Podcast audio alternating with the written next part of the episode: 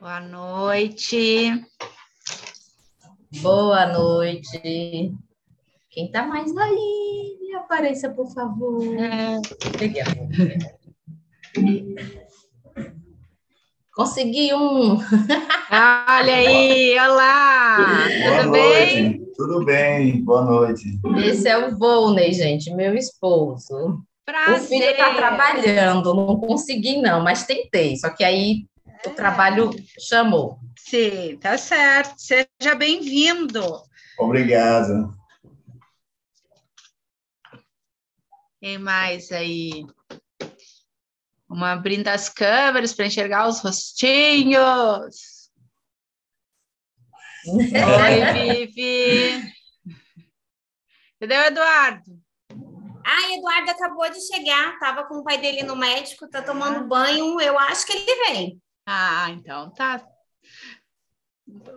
Ah, vai lá, arrasta ele para aula. Desde comigo.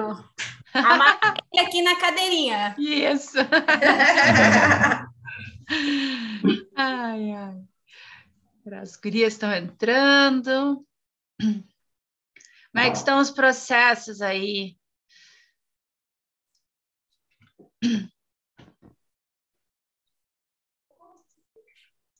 Desafiadores, mas nós estamos indo. Sempre está tá melhor do que ontem, então a gente vai seguindo no ritmo. É. Hoje, ainda, ainda mais eu te cutucando, né? né? É. Mas foi bom você ter me cutucado, porque são coisas que eu, eu sei que eu preciso resolver e às vezes é, é, parece que é muito leve, mas na verdade não é leve, né? Porque está atrapalhando muito. É, não, mas é 20 anos de conhecimento aí, tem que expandir isso, mulher. É, olha só esse rosto lindo aí, tem que aparecer. e é, sabe, assim, sempre tem um, a, o, o começo, ele é desafiador, né? É, eu olho para os meus primeiros vídeos, nossa, eu, eu não sei para que lado eu estava olhando, mas para a câmera que não era. Mas é assim, todo mundo tem um começo, no, no, digital, né? Porque tu já está há 20 anos falando né, sobre Sim. o financeiro, tem que, olha, para nós ainda, mulheres, isso é porque é, hoje que a gente começa a olhar mais algumas coisas assim, né? Então era muito é mais do universo masculino, né? Cuidado, enfim, as cobranças. Hoje não, nós queremos chegar também, né? Ter o, o futuro aí. Com certeza, é ah, verdade. Não. Só vamos pensar que, que nem a gente falou ali, um workshop, um masterclass para te dar esse pontapé aí. Não, eu fico super à disposição. Eu acho que pode ser, depois que a gente terminar aqui a mentoria, né? Combinar um dia. A gente pode fazer um encontro extra num sábado para olhar para isso. Daqui a pouco a gente faz algumas dinâmicas da parte sistêmica e tu manda ver aí nos nesses pontos aí que são importantes, né? Porque uhum. uh, ah, para a gente, a gente olha para a parte sistêmica, porque muitas vezes é a nossa criança que está lá, né, no, com o dinheiro na mão, enlouquecida. Sim. E aí, como, né, ter os controles, enfim, eu acredito que tem muita ferramenta, né? Eu acho que são coisas complementares, né? Com toda certeza são. Porque muitas vezes não adianta você saber também, eu digo por mim, né, a, a teoria e tudo mais, e aí chega na outra parte, você não consegue resolver por causa da outra parte. Exatamente, é um complemento, né? É. Oi, Samira. Samira Oi, também está. Boa noite. Olha, acompanhando, Oi. que legal. Vamos. Meu cachorro não sai daqui e esse Deixa... é meu marido, Penny. Tudo bem? Prazer, Pode deixar o cachorro aí, ele já vai também, né? Acompanhar. Boa noite, oi, Luiz. Boa noite, boa noite. Tudo bom? Acho que podemos já ir começando. Então, gente, hoje eu vou emprestar para vocês meu, meu maridão. Vai falar então do masculino, dessa parte sistêmica, vai falar né, para os, os casais. E depois acho que a gente pode deixar aí livre um bate-papo. Acho que tem bastante curiosidade, nada melhor do que um homem para falar do masculino, né? Que são universos complementares. Lembra que a gente falou das dualidades, né? Nós todos somos duais ou seja, nós todos temos a metade feminina e a metade masculina, e o Luiz vai trazer o olhar do masculino justamente para as mulheres e os homens aqui presentes, no sentido de que muitas vezes a gente uh, se depara com um homem que está ali no seu masculino, que está na sua agressividade masculina. O Luiz vai explicar muito essa diferença sobre a agressividade e a violência, mas algo que a agressividade masculina é extremamente importante. E muitas vezes nós, mulheres, achamos que é grosso, que é estúpido, mas é a forma masculina de se colocar, né? E muitas vezes nós, que a gente veio falando durante todo esse processo, nós estamos, nós mulheres, no nosso masculino. E aí há um choque, porque há um homem no seu masculino e uma mulher que está no masculino. Aí dá os choques.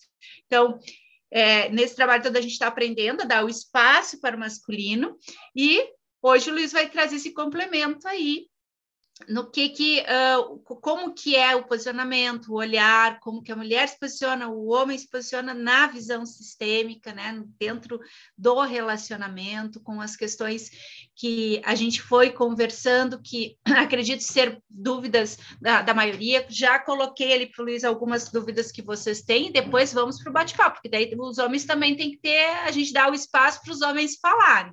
Aí eu quero ver a mulherada aí no feminino dando o espaço para os homens também se posicionarem, né? Um relacionamento ele adulto, maduro é onde duas pessoas andam ombro a ombro, cada um cuida das suas coisas e juntos crescem. Para isso a gente precisa estar com as nossas dualidades, né, em equilíbrio.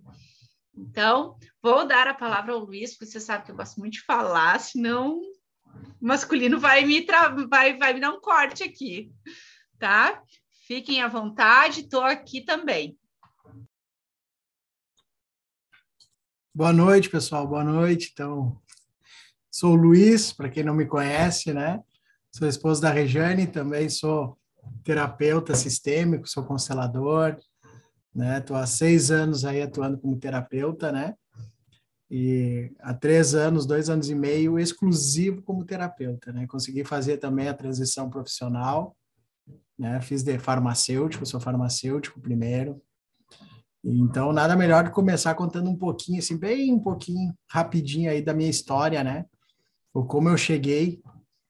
É, em alguns momentos eu me vi, eu sempre aprendi e vi na visão sistêmica sobre a esfera feminina e esfera masculina, né? Então, teoricamente, no início eu achava que eu era, achava não, tinha essa parte aí do fininho da mamãe, né? E hoje eu descobri isso, depois com a sistêmica, mas eu sempre tive o meu masculino muito presente, né? Tanto que eu conheci a Regiane através do Orkut ainda, tempo do Orkut.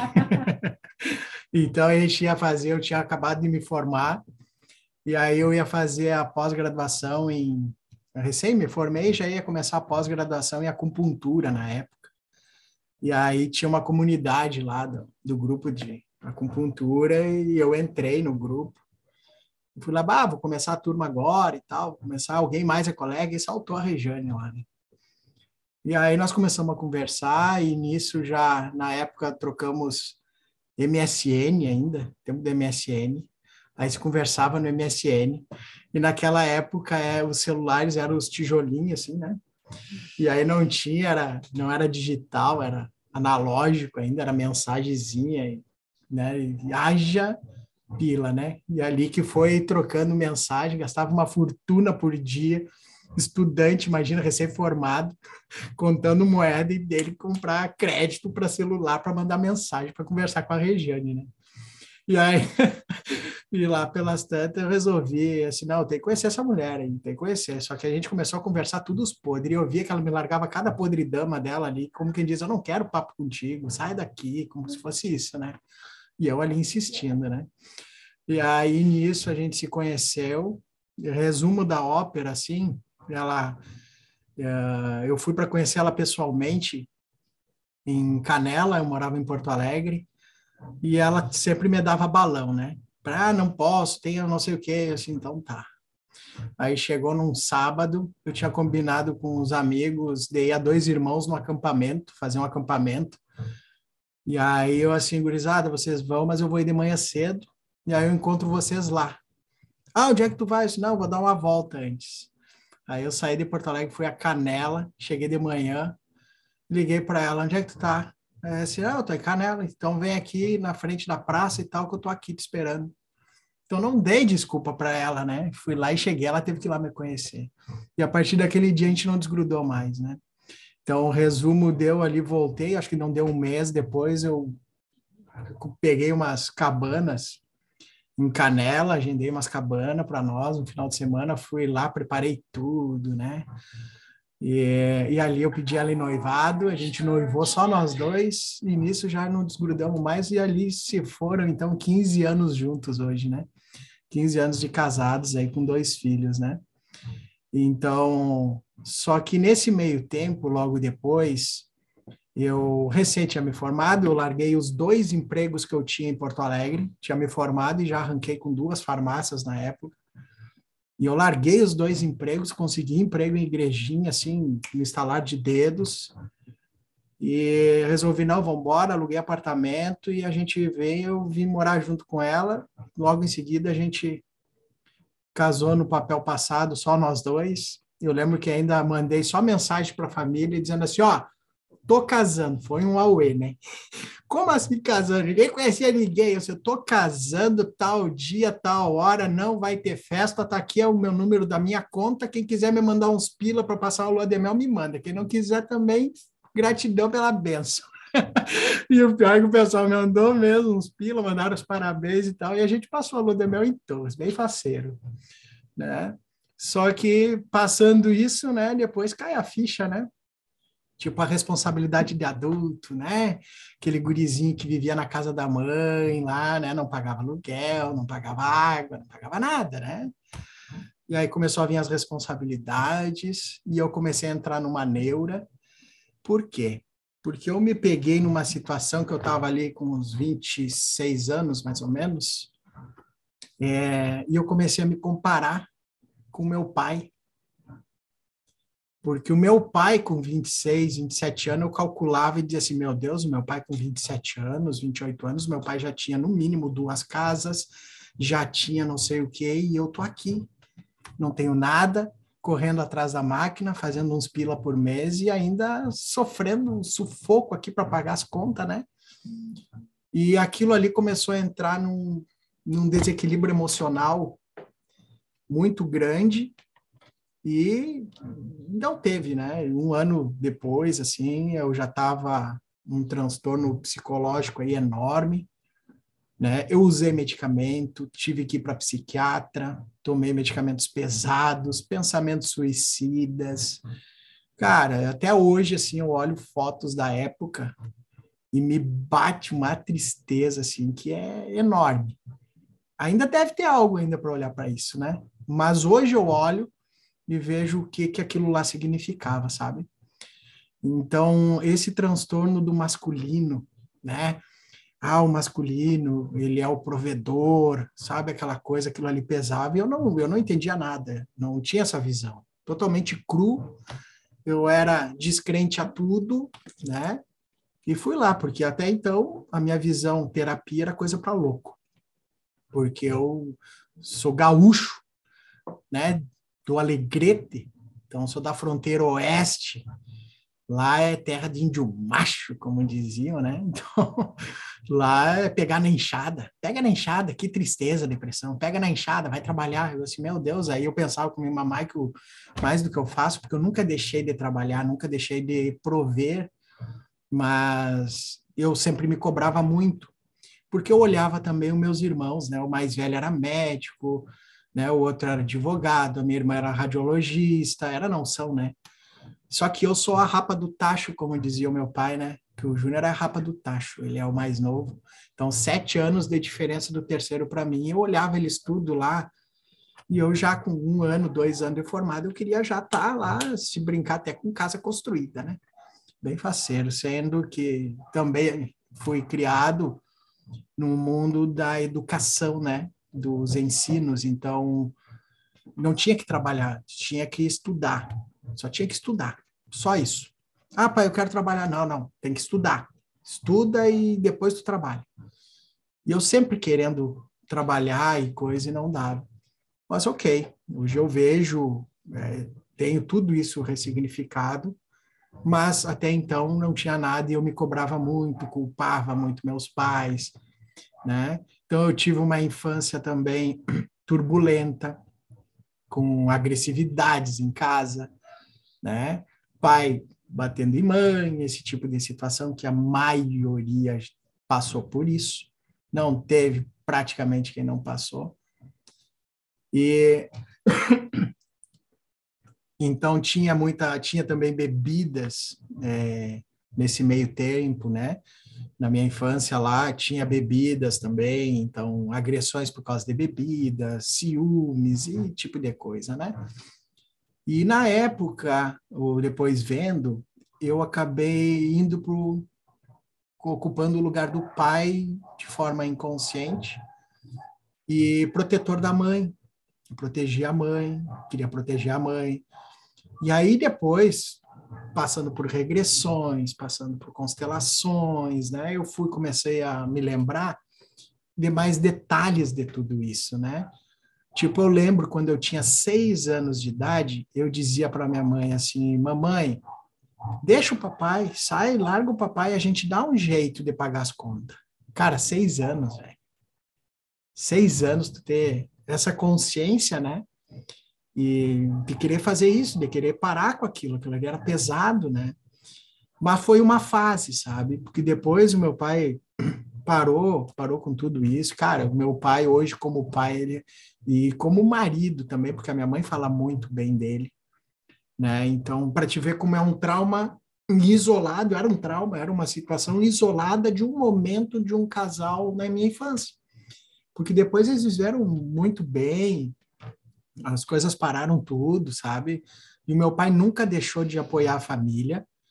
E para te ter uma ideia, hoje meu pai tem 74 anos, eu tive esse final de semana com ele. Ele mora em Santa Catarina. Ele faz 12 anos que ele é separado da minha mãe. 12, 13 anos deve estar fazendo já. E ele tem uma nova família, tem uma nova mulher, né? Ele tem, eu tenho um irmão de três anos de idade. Olha só que velho, né? Ai, sem vergonha. Com 74 anos, né? E a, e a minha, minha madrasta, ela tem a minha idade, cara. É, minha, minha idade. Ela é muito gente boa, eles se dão muito bem. Ele, agora eu vendo ele lá, eu, tendo essa visão sistêmica, eu mostro o quanto meu pai é sistêmico, né? E eu não podia ter sido diferente, porque eu sempre fui da família, sempre fui de zelar pela família né? Zelar pelos filhos, sempre buscando, correndo atrás, seja o que for, né? Só que antes de passar tudo isso, eu passei por esses transtornos psiquiátricos aí, né? E foi nesses transtornos psiquiátricos, nessas dores intensas que eu passei, é, que eu tive que dar um jeito, porque senão não ia longe. E aí eu olhei, a Regiane estava grávida, a gente ia até planejar, planejado os filhos, e aí a Regiane já estava grávida, e eu assim, cara, eu não posso seguir assim com medicamento. Vai nascer o meu filho, eu vou seguir com essa medicação. Isso aqui não é vida. E aí eu vi aqui, troca medicamento, troca dose, troca medicamento. E eu, como farmacêutico, olhando aquilo assim, cara, o que, que o medicamento faz? Ele trata ah, os sintomas. Ele não vai em busca de causa. E é, e é nítido que isso é, é psicológico, né? e vai na psicologia. Daí tu começa a conversar, conversar, conversar e nada mudava. Eu disse, cara, preciso olhar para o outro lado. E aí um dia do nada, assim, eu com a Regiane ali na sala, e a Regiane viu o curso de psicoterapeuta reencarnacionista, com regressões terapêuticas. Eu olhei assim, pá, Regiane, eu não acredito muito nisso aí. Essas coisas aí, para mim, não, não servem, né? Coisa de espírito, o que, que isso tem a ver? Aí eu olhei assim, cara, eu tenho que olhar diferente. Aí a Regiane olhou aquilo ali, aí disse, ah, me passa contato, vou ver. Aí eu entrei em contato e tudo. Resumo, acabei fazendo esse curso, porque no dia que eu fui na primeira aula, eu disse, cara, eu não sei se eu quero. Não, Luiz, vem assistir a primeira aula. Aí o Vitor falou: vem assistir a primeira aula. Se tu não gostar, tu para. Não precisa me pagar a primeira aula e não precisa fazer o curso. Beleza. Se tu vê que não faz sentido, não tem problema. Beleza, fui. Cheguei lá e, e ele conversando e tal, e dando um pouco ele me olhou e disse assim: Sabe, Luiz, esse curso aqui é para índio macho lá do Alegrete, que nem tu. Aí eu olhei assim, ah, não me cutuca. Aí ele assim, porque a gente vai em causas muito profundas e tem que ser firme. Tem que ser firme para poder passar pelo processo. Eu olhei pro cara assim, e eu pensei comigo, cara, se tu me arrancar essa raiva que eu tenho dentro de mim aqui, esse ódio, esse troço que eu não sei o que que é, cara, eu, se brincar, eu até trabalho com essa técnica aí depois. Mas eu encarei para para superação própria, né? Tipo, uma reforma íntima pessoal, que essa era a proposta do curso, né? A reforma íntima pessoal. Resolvi fazer o curso e começou ali muita coisa mudando, muita coisa fazendo sentido. Eu comecei a mudar e até que daí deu dois, três meses de curso, consegui largar a medicação e foram dois anos e meio de formação. E aí eu resolvi, é esse, eu vou ter que trabalhar com essa técnica aí. Né? Eu vou ter que trabalhar com isso. Aí eu conheci, nesse meio tempo, conheci as constelações, aí as coisas começaram a, a casar, né? Tipo, a visão reencarnacionista mostra o que, que a gente veio fazer. E a visão sistêmica, onde fazer e o como fazer, né? Então, tudo casou, as coisas começaram a fazer sentido. Então, hoje eu trabalho, há seis anos daí eu coloquei o meu consultório, aí comecei a trabalhar junto, eu tenho pós-graduação em docência. Então, eu era professor também de farmacologia para enfermagem. Aí eu come, dava aula, trabalhava no hospital, era farmacêutico hospitalar, e coloquei o consultório e comecei ali a minha transição profissional. E há três anos agora, deve estar completando quase três anos, que então que eu consegui fazer a real transição e trabalhando exclusivamente como terapeuta, né? E nesse meio tempo, nosso relacionamento, assim, é, começou num nível, né? E hoje, bom, a gente trabalha junto. A gente vive 24 horas por dia juntos. Né? A gente tem convívio constante com os filhos. A gente se olha um ao outro, né? A gente apoia um ao outro.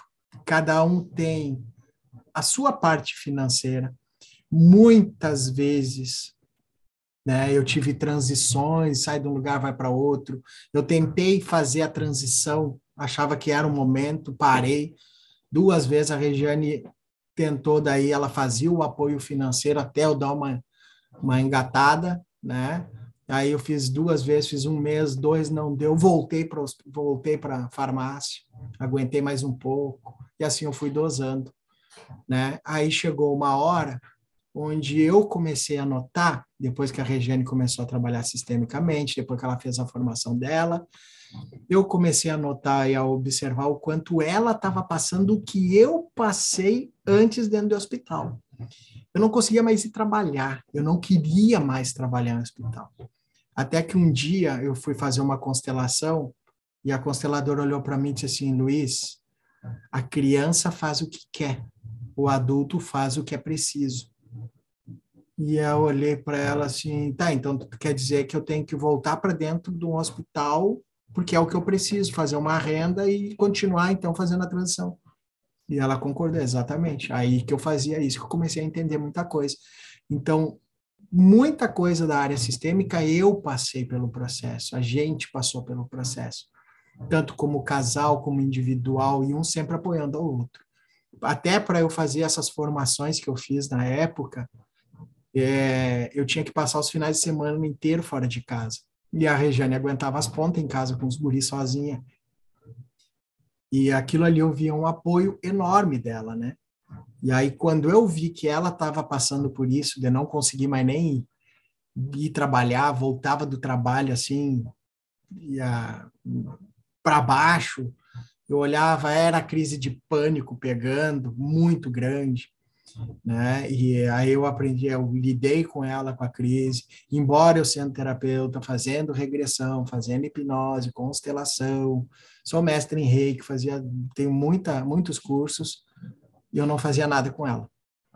Porque eu via que eu, ela tinha que passar pelo processo e outra, eu não sou maior do que ela eu podia indicar terapeutas e levava ela, auxiliava ela, ó, quem sabe agora procura a Anja, quem sabe agora procura o fulano, quem sabe vai, porque ela também tem o processo, né?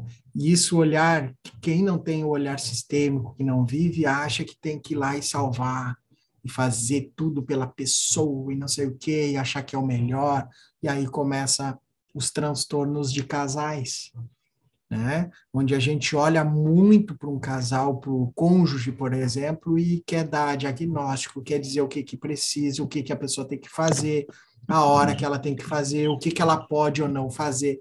E isso tudo aí nos tira de um do nosso lugar no relacionamento, do nosso lugar como cônjuge, né? E isso nos atrapalha, tá? Então, num casal, o que, que é um casal, né? Assim é como a gente olha para os pais. A maioria dos problemas que a gente tem, ou que a gente olha para os pais, se a gente observar, é em relação ao casal e não relação pai e mãe. 90% dos casos, tá? E, e é isso que a gente deve olhar para o sistema, o que, que é um casal. O que, que é a relação marido e mulher? Eu vim de um sistema familiar, onde eu tenho um pai, tenho uma mãe, tenho avós, bisavós, e lá vai, né? Todos eles passaram por algumas situações. E a gente geralmente não olha para isso. A gente olha para a pessoa. E a primeira percepção que a gente tem que ter é que pai e mãe não são pessoas. Pai e mãe são cargos. Assim como tem o gerente, o subgerente, o gerente do almoxarifado, são cargos, né? Então a gente nasce pessoa, a gente é pessoa, a gente é ser humano, né? E a gente ocupa cargos. Ninguém nasceu pai, ninguém nasceu mãe, né? É, isso surgiu depois. A gente nasce ser humano, a gente é uma criança, adolescente, vai para a fase adulta, né? E a gente surgiu da união do nosso pai e da nossa mãe. Só que essa relação pai e mãe, ela originou depois da relação marido e mulher. Então, antes de ser pai e mãe, o casal é marido e mulher. Essa relação marido e mulher, a gente traz o nosso sistema, cada um traz o seu sistema. E a gente traz 100% dele.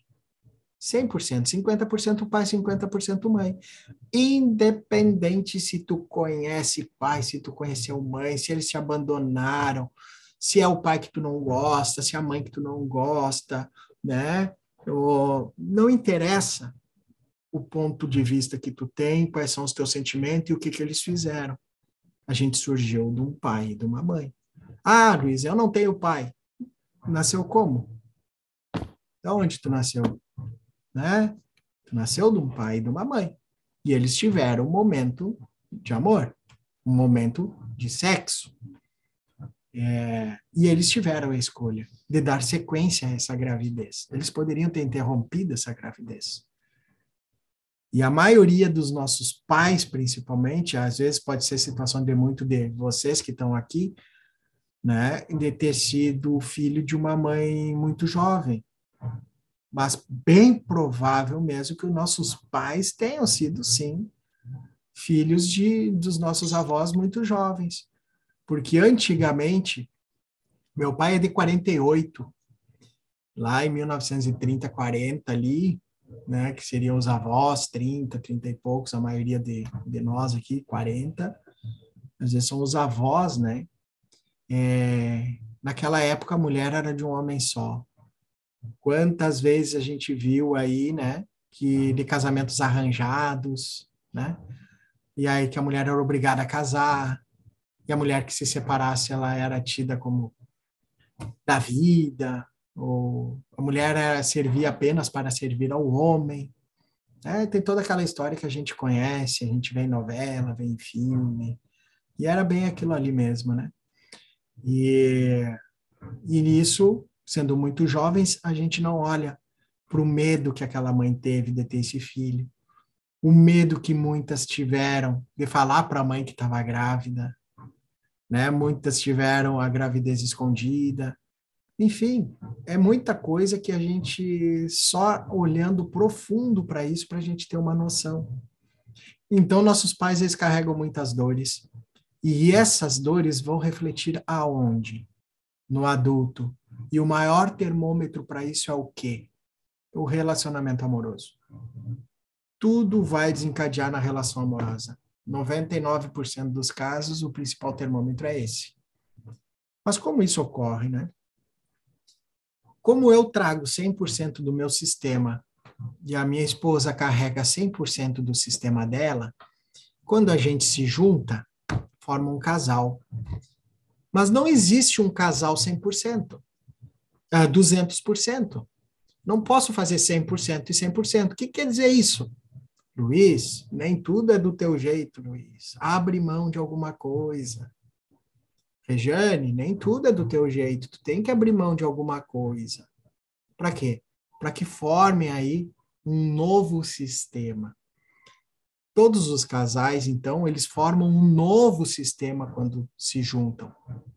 Só que esse novo sistema tem que somar 100%, ele não pode somar 200. O que quer dizer isso? eu pego 50% que eu acho considerável para minha vida, de acordo com a época em que eu vivo hoje, e 50% eu abro mão daquilo que eu não acho viável. Mas nem sempre é eu que decido. nem sempre é eu que decido. Por exemplo, um aprendizado na situação financeira, digamos. Eu posso ter aprendido de uma maneira muito boa, no meu ponto de vista. A minha esposa recebeu uma outra, presenciou uma outra situação que ela trouxe do sistema que também é muito boa.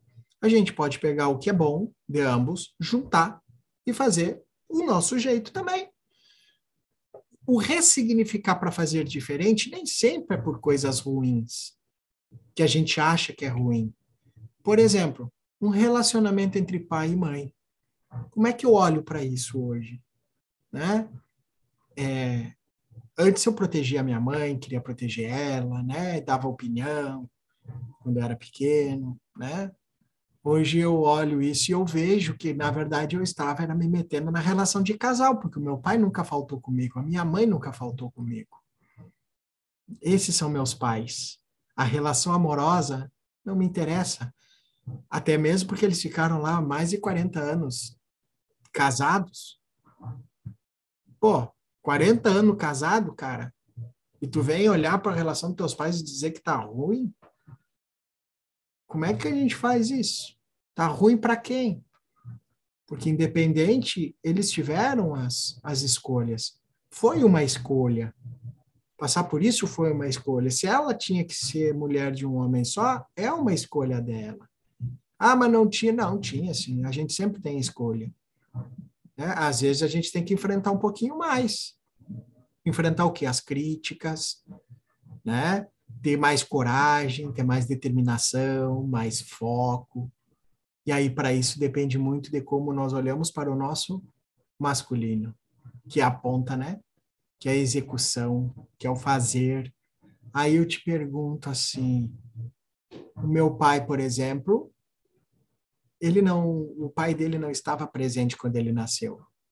Ah, abandonou? Não deixa de ser inconscientemente como se fosse um abandono para uma criança. Mas o meu avô faleceu, ele tinha três meses de idade. Meu irmão, meu pai teve mais nove irmãos e ele é o caçula. E ele, sendo o caçula com nove anos, ele teve que parar de, de estudar para botar dinheiro em casa. Então, olha que ele assumiu, na verdade, o lugar do meu avô, né? E isso para uma criança é muito pesado, com nove anos, gente, nove anos. Aí eu te pergunto, como é que o meu pai não ia ser agressivo? Como é que o meu pai não ia ter vícios? Hoje eu olho, né? Como é que meu pai ia tomar esse pai? E ele tomou, cara. Não sei como, mas ele conseguiu. Porque o meu pai, ele é um baita homem. Um baita homem mesmo, que eu tenho muito orgulho dele. Ainda vim agora esse final de semana de Santa Catarina. Chegamos segunda, ontem. Nós estava lá, passamos o final de semana com ele e eu comecei a observar mais ele assim, a paciência dele. O meu filho estava com né, problema caindo um dente, estava machucando muito. E a Regiane ali preocupada, não sei o quê. E dali um pouco eu fui falar alguma coisa e meu pai olhou para mim assim, piscou o olho bem calmo e disse assim: "Fica frio. Fica frio. Deixa comigo."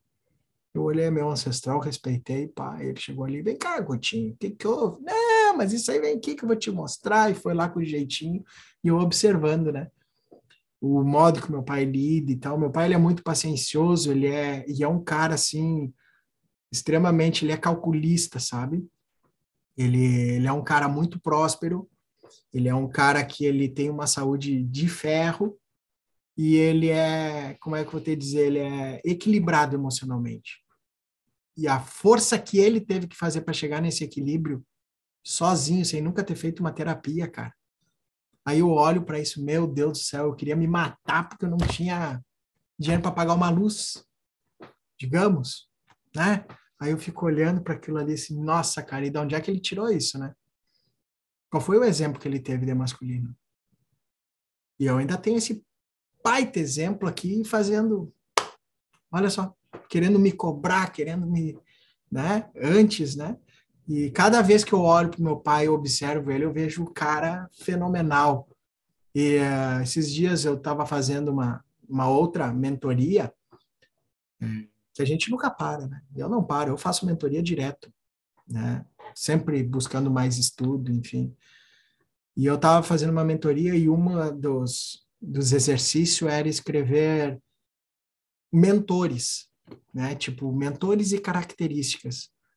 E eu lembro que eu estava fazendo mentor tal, assim, ah, me deu educação, foi o que me trouxe a psicoterapia reencarnacionista, a Ângela que me ensinou a, uma, a vivência de constelação, Silka Maluta que me deu a formação.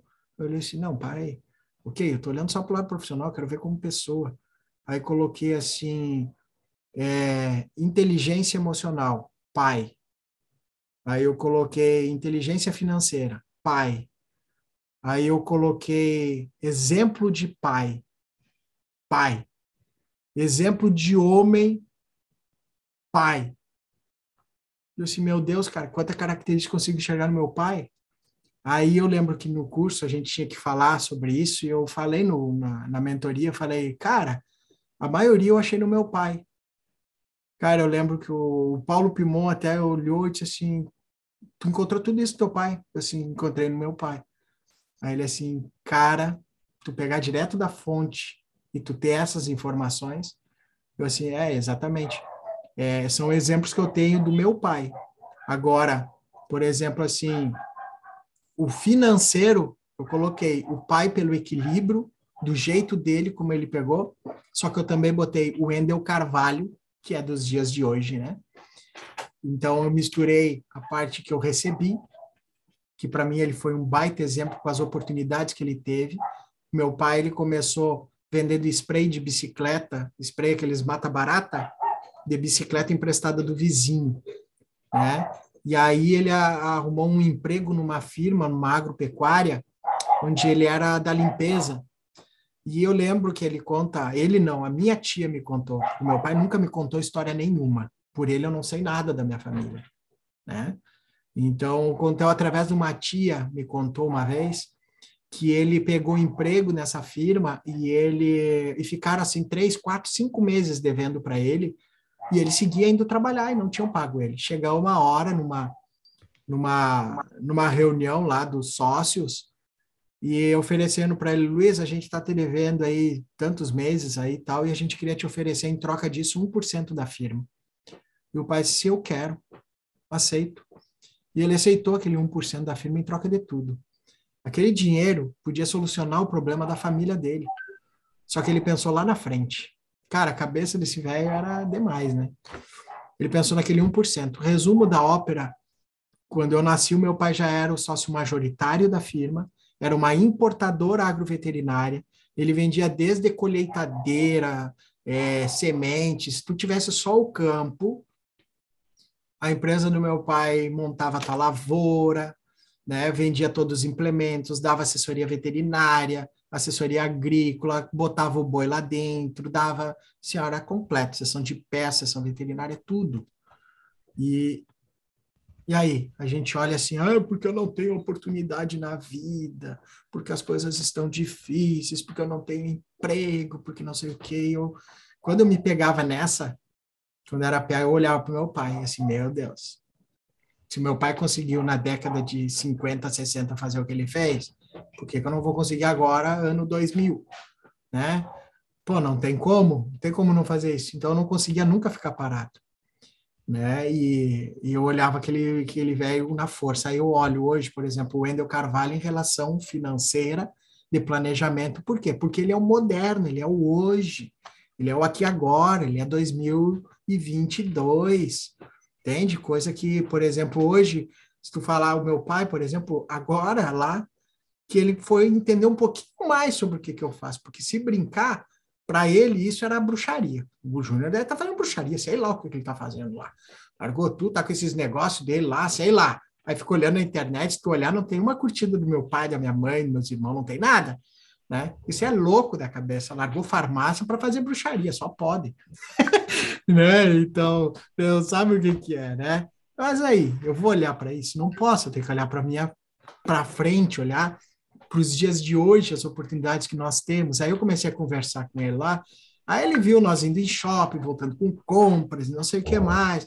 Aí a gente falou, não, veio, só que a gente vai voltar segunda, mas na quinta-feira nós estamos voltando para Santa Catarina, vamos ficar um mês ali e tal. E meu pai ficou parado, olhando assim, ô Júnior, tu nunca fez essas viagens assim, né? Cara, assim como eu estou fazendo agora, não.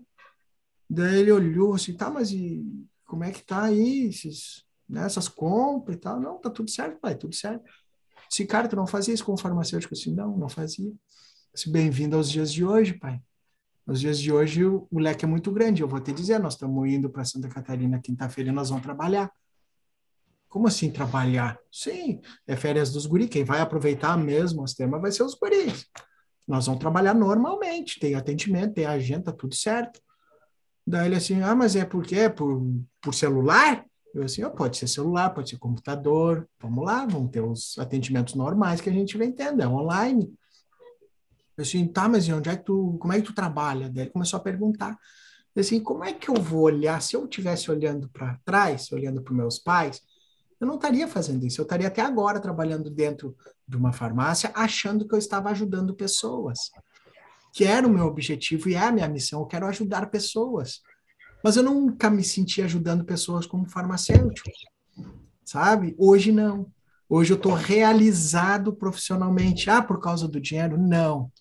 Não é por causa do dinheiro. O dinheiro é consequência do que eu realmente faço daqui de dentro, que é conseguir transformar, ajudar a transformar vidas. Sabe? Hoje eu consigo, já tenho, já perdi as contas ali de clientes que eu auxiliei a, a sair das drogas, a largar vícios com álcool, né? Uh, adoro lidar com a parte emocional, então eu lido com esquizofrenia, eu lido com depressão profunda, crises de ansiedade, casais, então, já perdi as contas aí de quantos casais aí que eu já consegui auxiliar. Eu tenho um casal que me segue até hoje, e ele foi o meu primeiro cliente, né? Há seis anos atrás, foi um casal que eu auxiliei. Então, quando eu faço isso com prazer, o dinheiro se torna consequência. Então, o que eu quero dizer com essa mensagem, falando da profissão, é que não interessa o que vocês querem fazer profissionalmente. Pode fazer qualquer coisa. Qualquer coisa vai dar dinheiro. Desde que tu faça te envolvendo, realmente te entregando em equilíbrio para as pessoas, né?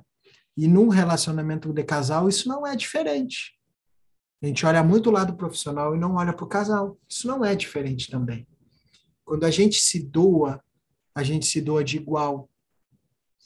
a troca do dinheiro que seria na profissão é a troca do que eu recebo do meu cônjuge também. Então, isso tem que ser parelho. A atenção que eu me dou, eu também devo receber. Porém, existem pessoas que ainda uh, estão ligadas em alguma esfera com os pais. Ou ela doa demais, causando um desequilíbrio, com a pessoa que está recebendo demais e não consegue doar na mesma proporção. Por que, que é isso ocorre? Um casal ele é 50% e 50%, lembra? Do 100% cada um trouxe, né? Cada um, então, é 50%. Esse 50% vai em tudo. Antigamente, o homem é, era o provedor. Ele era o que mandava em casa, literalmente. Né? Ele era o que mandava em casa, que dava ordem, a mulher só obedecia. Até que veio a Revolução Industrial. E a Revolução Industrial, o que, que aconteceu? Ela, ela, começaram a vir indústrias, os homens começaram a sair para trabalhar e começaram a ficar mais tempo fora de casa. E nisso a mulher começou a ter a se tornar referência familiar dentro de casa para os filhos. Muitos saíam, passavam a semana inteira fora trabalhando e voltavam finais de semana para casa. Então, são várias essas dinâmicas onde a mulher começou a se fortalecer. Até que a mulher começou a crescer, crescer, e o masculino começou a se encolher. Começou a se encolher cada vez mais. E se a gente parar para olhar aí de 300 anos, 200, 300 anos para cá, olha como é que era há 200, 300 anos para trás, como é que o homem se portava, né? O homem ele era forte, ele era guerreiro, ele ia à luta, ele zelava pela família, né? Ele lutava, brigava, ele era agressivo e ele era também violento. Era agressivo e violento. O homem ele deve ser agressivo e violento. A violência deve fazer parte do masculino. Calma aí, não me joguem pedra ainda, só um pouquinho. A violência para quê? Para zelar pela sua segurança e pela segurança da família. Porém, a gente vai precisar muito menos de violência hoje, porque hoje qualquer coisa tu chama brigada militar, chama polícia civil, chama, chama o raio que o parta. Hoje tu tem segurança para fazer isso para ti, né? Tu vai lá, tu pega uma segurança para casa, tem alguém ali, liga para segurança, ó, tô entrando no, no, portão da minha casa aqui. Dando um pouco já estão vindo ali, eles dão conta disso, tu tranca dentro de casa e deixa. Antigamente não, né? Antigamente era com o próprio punho, né? Mas, claro, se nesse meio tempo aconteceu alguma coisa, eu tenho que ter poder de reação, fazer alguma coisa, nem né? que seja proteger a família e dizer, cara, leva tudo. Leva tudo, só cuida da minha família, deixa tudo atrás de ti, te protege, sei lá, tu vai fazer, vai ter o teu instinto para isso. Né? Só que a agressividade que eu falo, masculina, é aquela força que a gente tem que ter de quê? De correr atrás, de solucionar problemas, então, o masculino, quando chega, pá, mas é só problema na minha casa, porque eu tenho só problema, só problema, eu assim, que bom, cara. Como assim, que bom, não sei o quê, porque é um saco, porque não sei o quê, porque papapá, cara. Essa é a função do masculino. É resolver problemas. Quem faz a estratégia, quem tem a ideia é o feminino. O feminino, ele pensa, ele acolhe. Só que nesse meio tempo, num casal, o que, que aconteceu quando a mulher se empodera? A mulher se empoderou, foi passando, foi passando. Às vezes, ela observou na relação dos pais, um pai mais omisso, né, que deixava, que dependia, tudo é com a tua mãe. Ah, ô pai, posso fazer isso aqui? Cara, é com a tua mãe, sei lá, tua mãe resolve, sabe? Precisava de um abraço do pai, ô pai, não sei o que, não, agora não posso, agora estou ocupado. E aí a gente foi tendo esses exemplos, olhando para os nossos pais. Ah, isso aí é que ser pai, tá?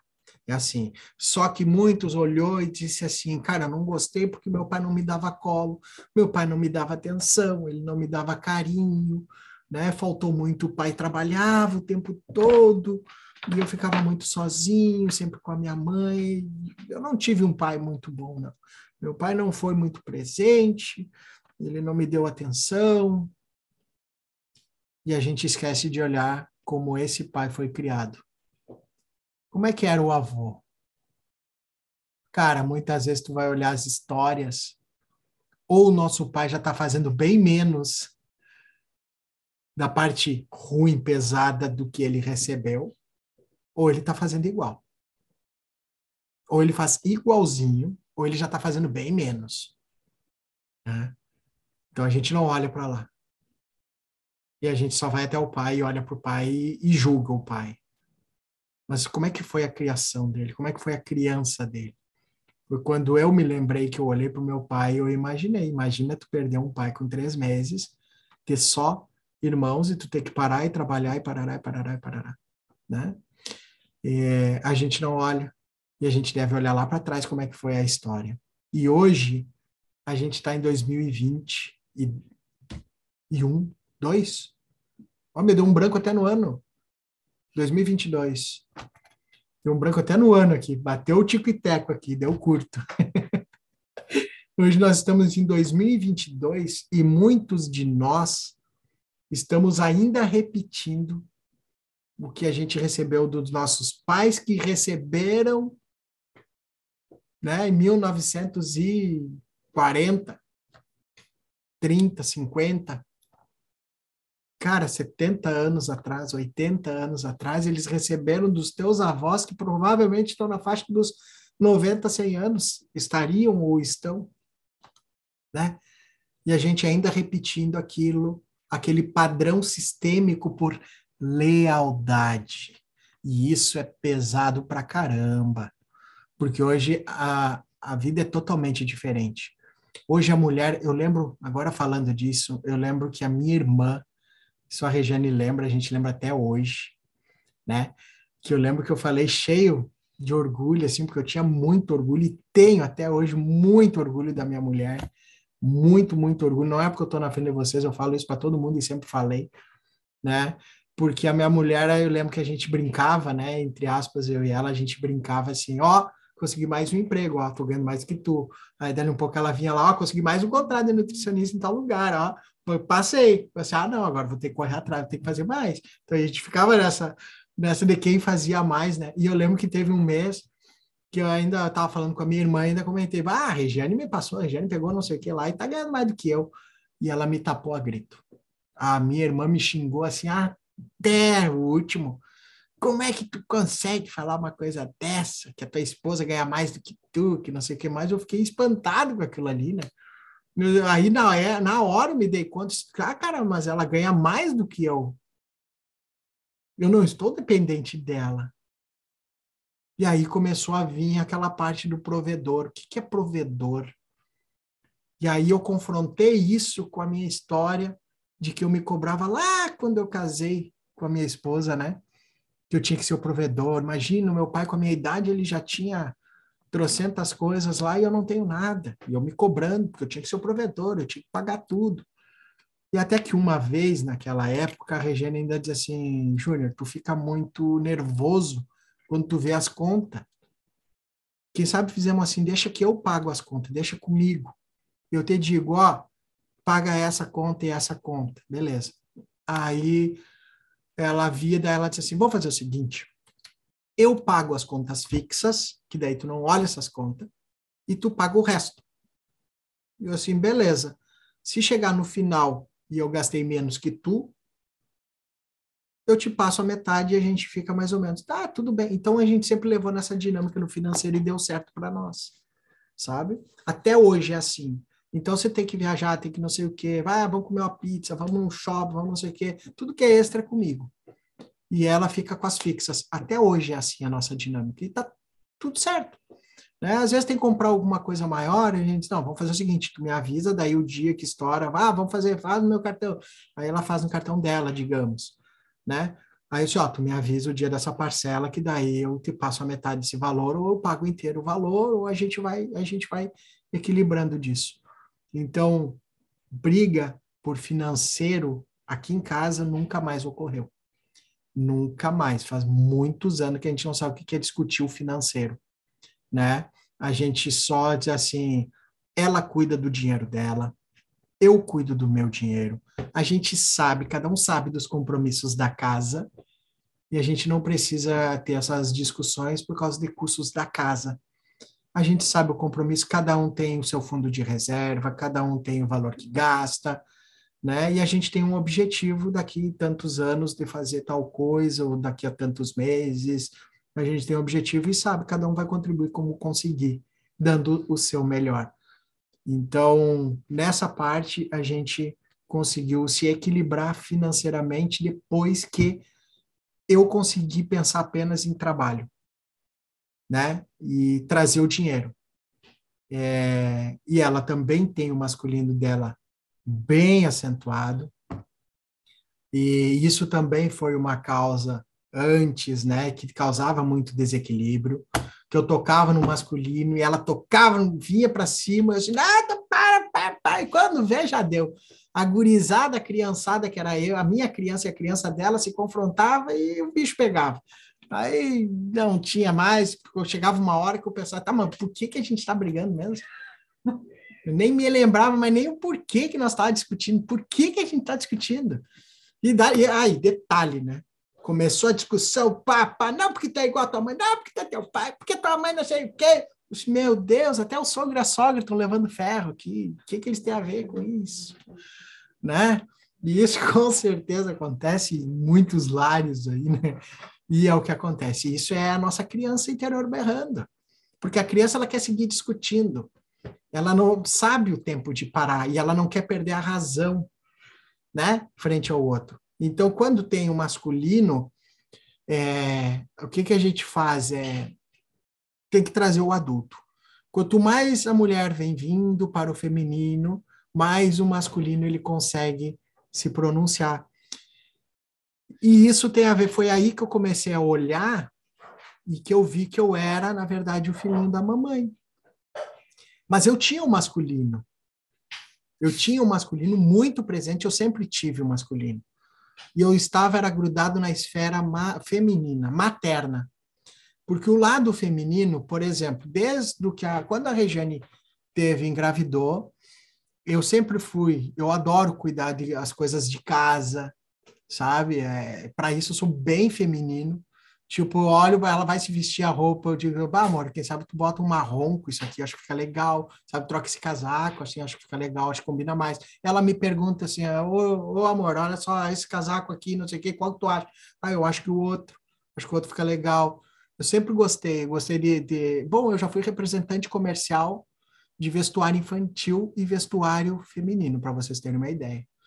Então, só que eu estava trabalhando, era dinheiro, dinheiro né? Eu já representei fábricas assim. Então, eu gosto de cuidar das coisas da casa. Pelo, uh, até uh, esses dias eu estava no shopping e aí uh, eu cheguei para a Regiane ali com dois casacos que eu tinha visto. Ela estava rodeando também. Aí eu olhei dois casacão lindo, assim, legal para ela. Peguei os dois casacos, assim, levei assim, vou levar isso aqui para a Regiane. Saí procurando ela. Eu disse, olha aqui, Regiane, o que eu achei. E ela estava no provador ali esperando, já com outras roupas e tinha uma senhora atrás. E aí eu cheguei, ó, oh, amor, ó, vi essa aqui, olha só que legal esse casaco aqui, ó, experimenta e tal. Eu larguei e a mulher olhou assim, nossa, se o meu marido fizesse isso comigo, meu Deus do céu, ele, meu marido tira as coisas que eu tenho que eu quero comprar. Ele diz: "Não, não vai gastar". E o outro trazendo coisa para ela experimentar. Então, são dinâmicas, né? Isso são dinâmicas. Mas por que que eu faço? Por que que a gente faz? Ela tem o dinheiro dela, a gente sabe o que tem que fazer. Ela, eu sei que ela precisa de roupa, eu também preciso, todo mundo precisa, né? E o dinheiro, a prosperidade vem nessa troca energética. O dinheiro ele circula, ele é energia. Então, quanto mais eu estou bem comigo mesmo, mais o dinheiro vem, mais o dinheiro chega, né? Então a gente tem N coisas para se preocupar. E num relacionamento, por exemplo, casal, quando a gente tem uma necessidade de dominar o outro ou pedindo uma carência de atenção, de carinho, né? A gente tem que olhar para a esfera materna e para a esfera paterna, tá? Nem sempre o homem com o feminino, ele tá ligado na materna. Pelo contrário, eu como eu era muito agressivo, explosivo, raivoso, eu, eu não conseguia escutar a pessoa começava a falar, eu já saía, blá, blá, blá, já saía discutindo, que, que eu tive que trabalhar? O meu feminino naquele modo, que era de saber escutar, pensar, raciocinar, planejar para depois atacar. Né? E aí bota o masculino. Só que eu estava também na esfera materna, era de proteção da mãe, e essa esfera para mim era pesada. E isso me gerava muito descontrole emocional. Tá? Então, nem sempre o homem que está na esfera feminina, ele está na esfera paterna. Um exemplo, pega grandes artistas, por exemplo, tá? Pintores, é... próprio artista. A arte em si, ela vem do feminino. A arte em si, ela é da energia feminina. Né? Só que tem gente que ganha, faz muito dinheiro com arte, tem relacionamentos muito bons. Um exemplo, por exemplo, aquele ator que, como é que é o nome dele? Aquele que cozinha. É, não me lembro o nome do cara. Tem um programa. De, Acho que é Rodrigo Hilbert. Esse mesmo, esse mesmo.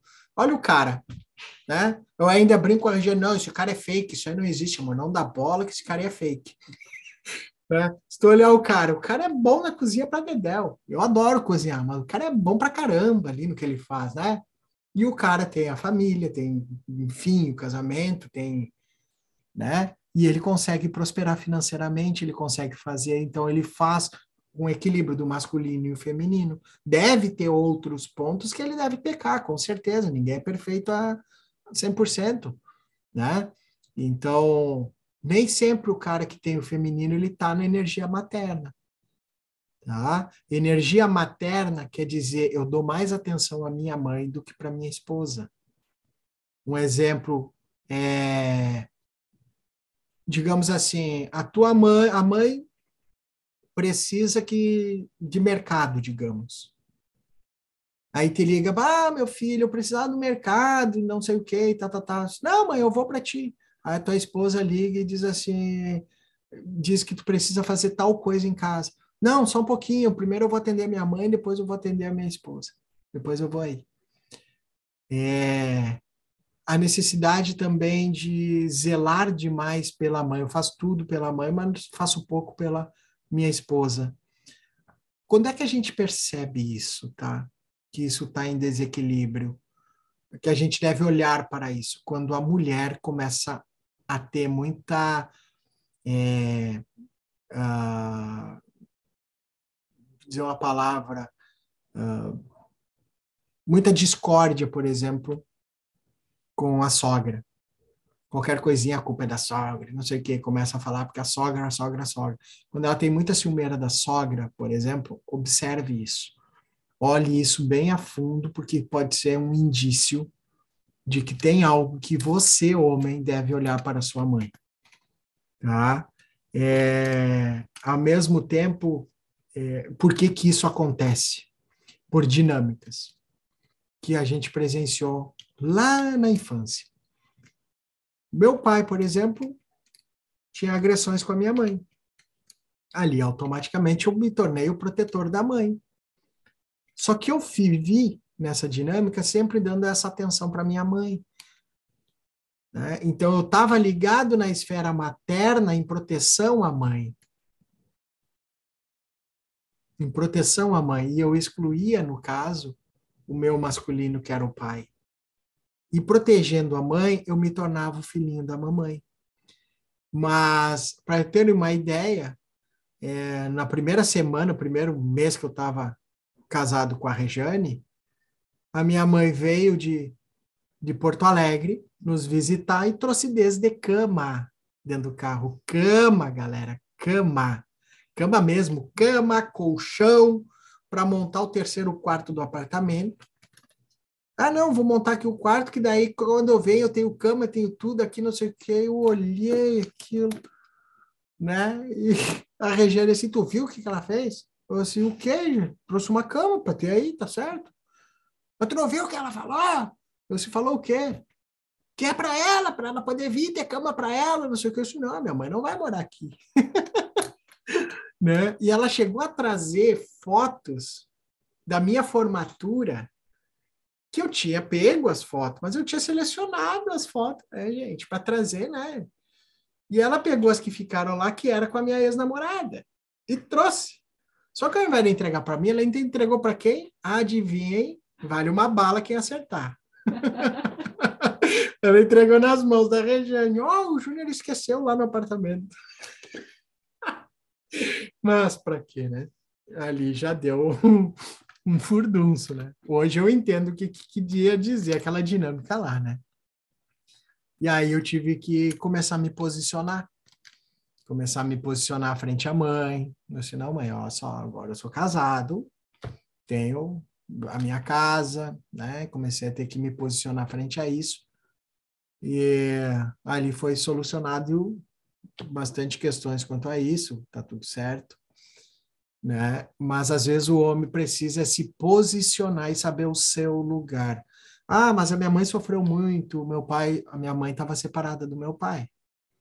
Né? Minha mãe já estava separada do meu pai, ela mora até hoje, ela mora sozinha em Porto Alegre. É a escolha dela. Ela teria como ir embora para Alegrete se quisesse voltar. Ela adora CTG, lá tem toda a função de CTG com ela. Ela foi vice-presidente do MTG durante anos, né? presidente de, de cultura e não sei o que. Ela adora tradicionalismo poderia só voltar para Alegrete e seguir a vida tradicionalista dela. Mas não, ela prefere ficar sozinha em Porto Alegre. Por quê? Ah, porque ali estão tá meus médicos e não sei o quê. Ou seja, ela está vivendo em vibração de doença. E se a escolha dela, não posso fazer nada quanto a isso. Ela não está doente. Né? Mas ela vive na vibração. Eu não posso me meter nisso. Então, eu não olho para isso. Eu olho para minha mãe como forte. A mãe forte que ela foi por tudo que ela passou, tudo que ela me ensinou mas eu não tenho como salvar a mãe, não. Eu não tenho como proteger. Eu, quando eu formo a minha família, eu olho para mim, para minha esposa e para meus filhos. Eu tenho dois filhos que eu ainda tenho que caminhar para a vida. Né? Eu tenho uma esposa que eu tenho que zelar, estar ombro a ombro com ela e apoiar ela. Ao mesmo tempo, o inverso. E tudo aquilo que eu faço para a Regiane, a Regiane faz para mim. Né? Então, ah, estou no sofá, alguma coisa, às vezes ela vai fazer uma torrada, ela está com tanta fome que ela vai lá e faz a torrada e faz só para ela. Ok, eu levanto, vou ali e faço a minha. Né? Tem dias que eu estou fazendo, não estou com tanto, eu olho ali, hoje quer uma torrada? Ah, eu quero, eu faço. Mas dificilmente, às vezes ela mesmo diz assim, não, pode deixar que eu faço. Jane, eu estou aqui, eu faço, tu quer, eu faço. Entende? Então, e são coisas que a gente recebe de reclamações de casais, sabe? É, e aí a gente tem que olhar para outras dinâmicas. Por exemplo, a mulher em relação ao pai, em relação à mãe. Tem várias dinâmicas envolvidas também. Às vezes a mulher, é, a mãe, o pai era mais omisso, por exemplo, e a mãe fazia gato e sapato com o pai. E aí a mulher fica com pena do pai e acaba afastando a mãe do pai ocupando o lugarzinho do ladinho do paizinho. Fica lá, como quem diz inconscientemente assim, ó, sai daqui, mãe. Tu não tem nada a ver com meu pai. Eu sou a mulher perfeita para o meu pai. Eu sei cuidar do meu pai.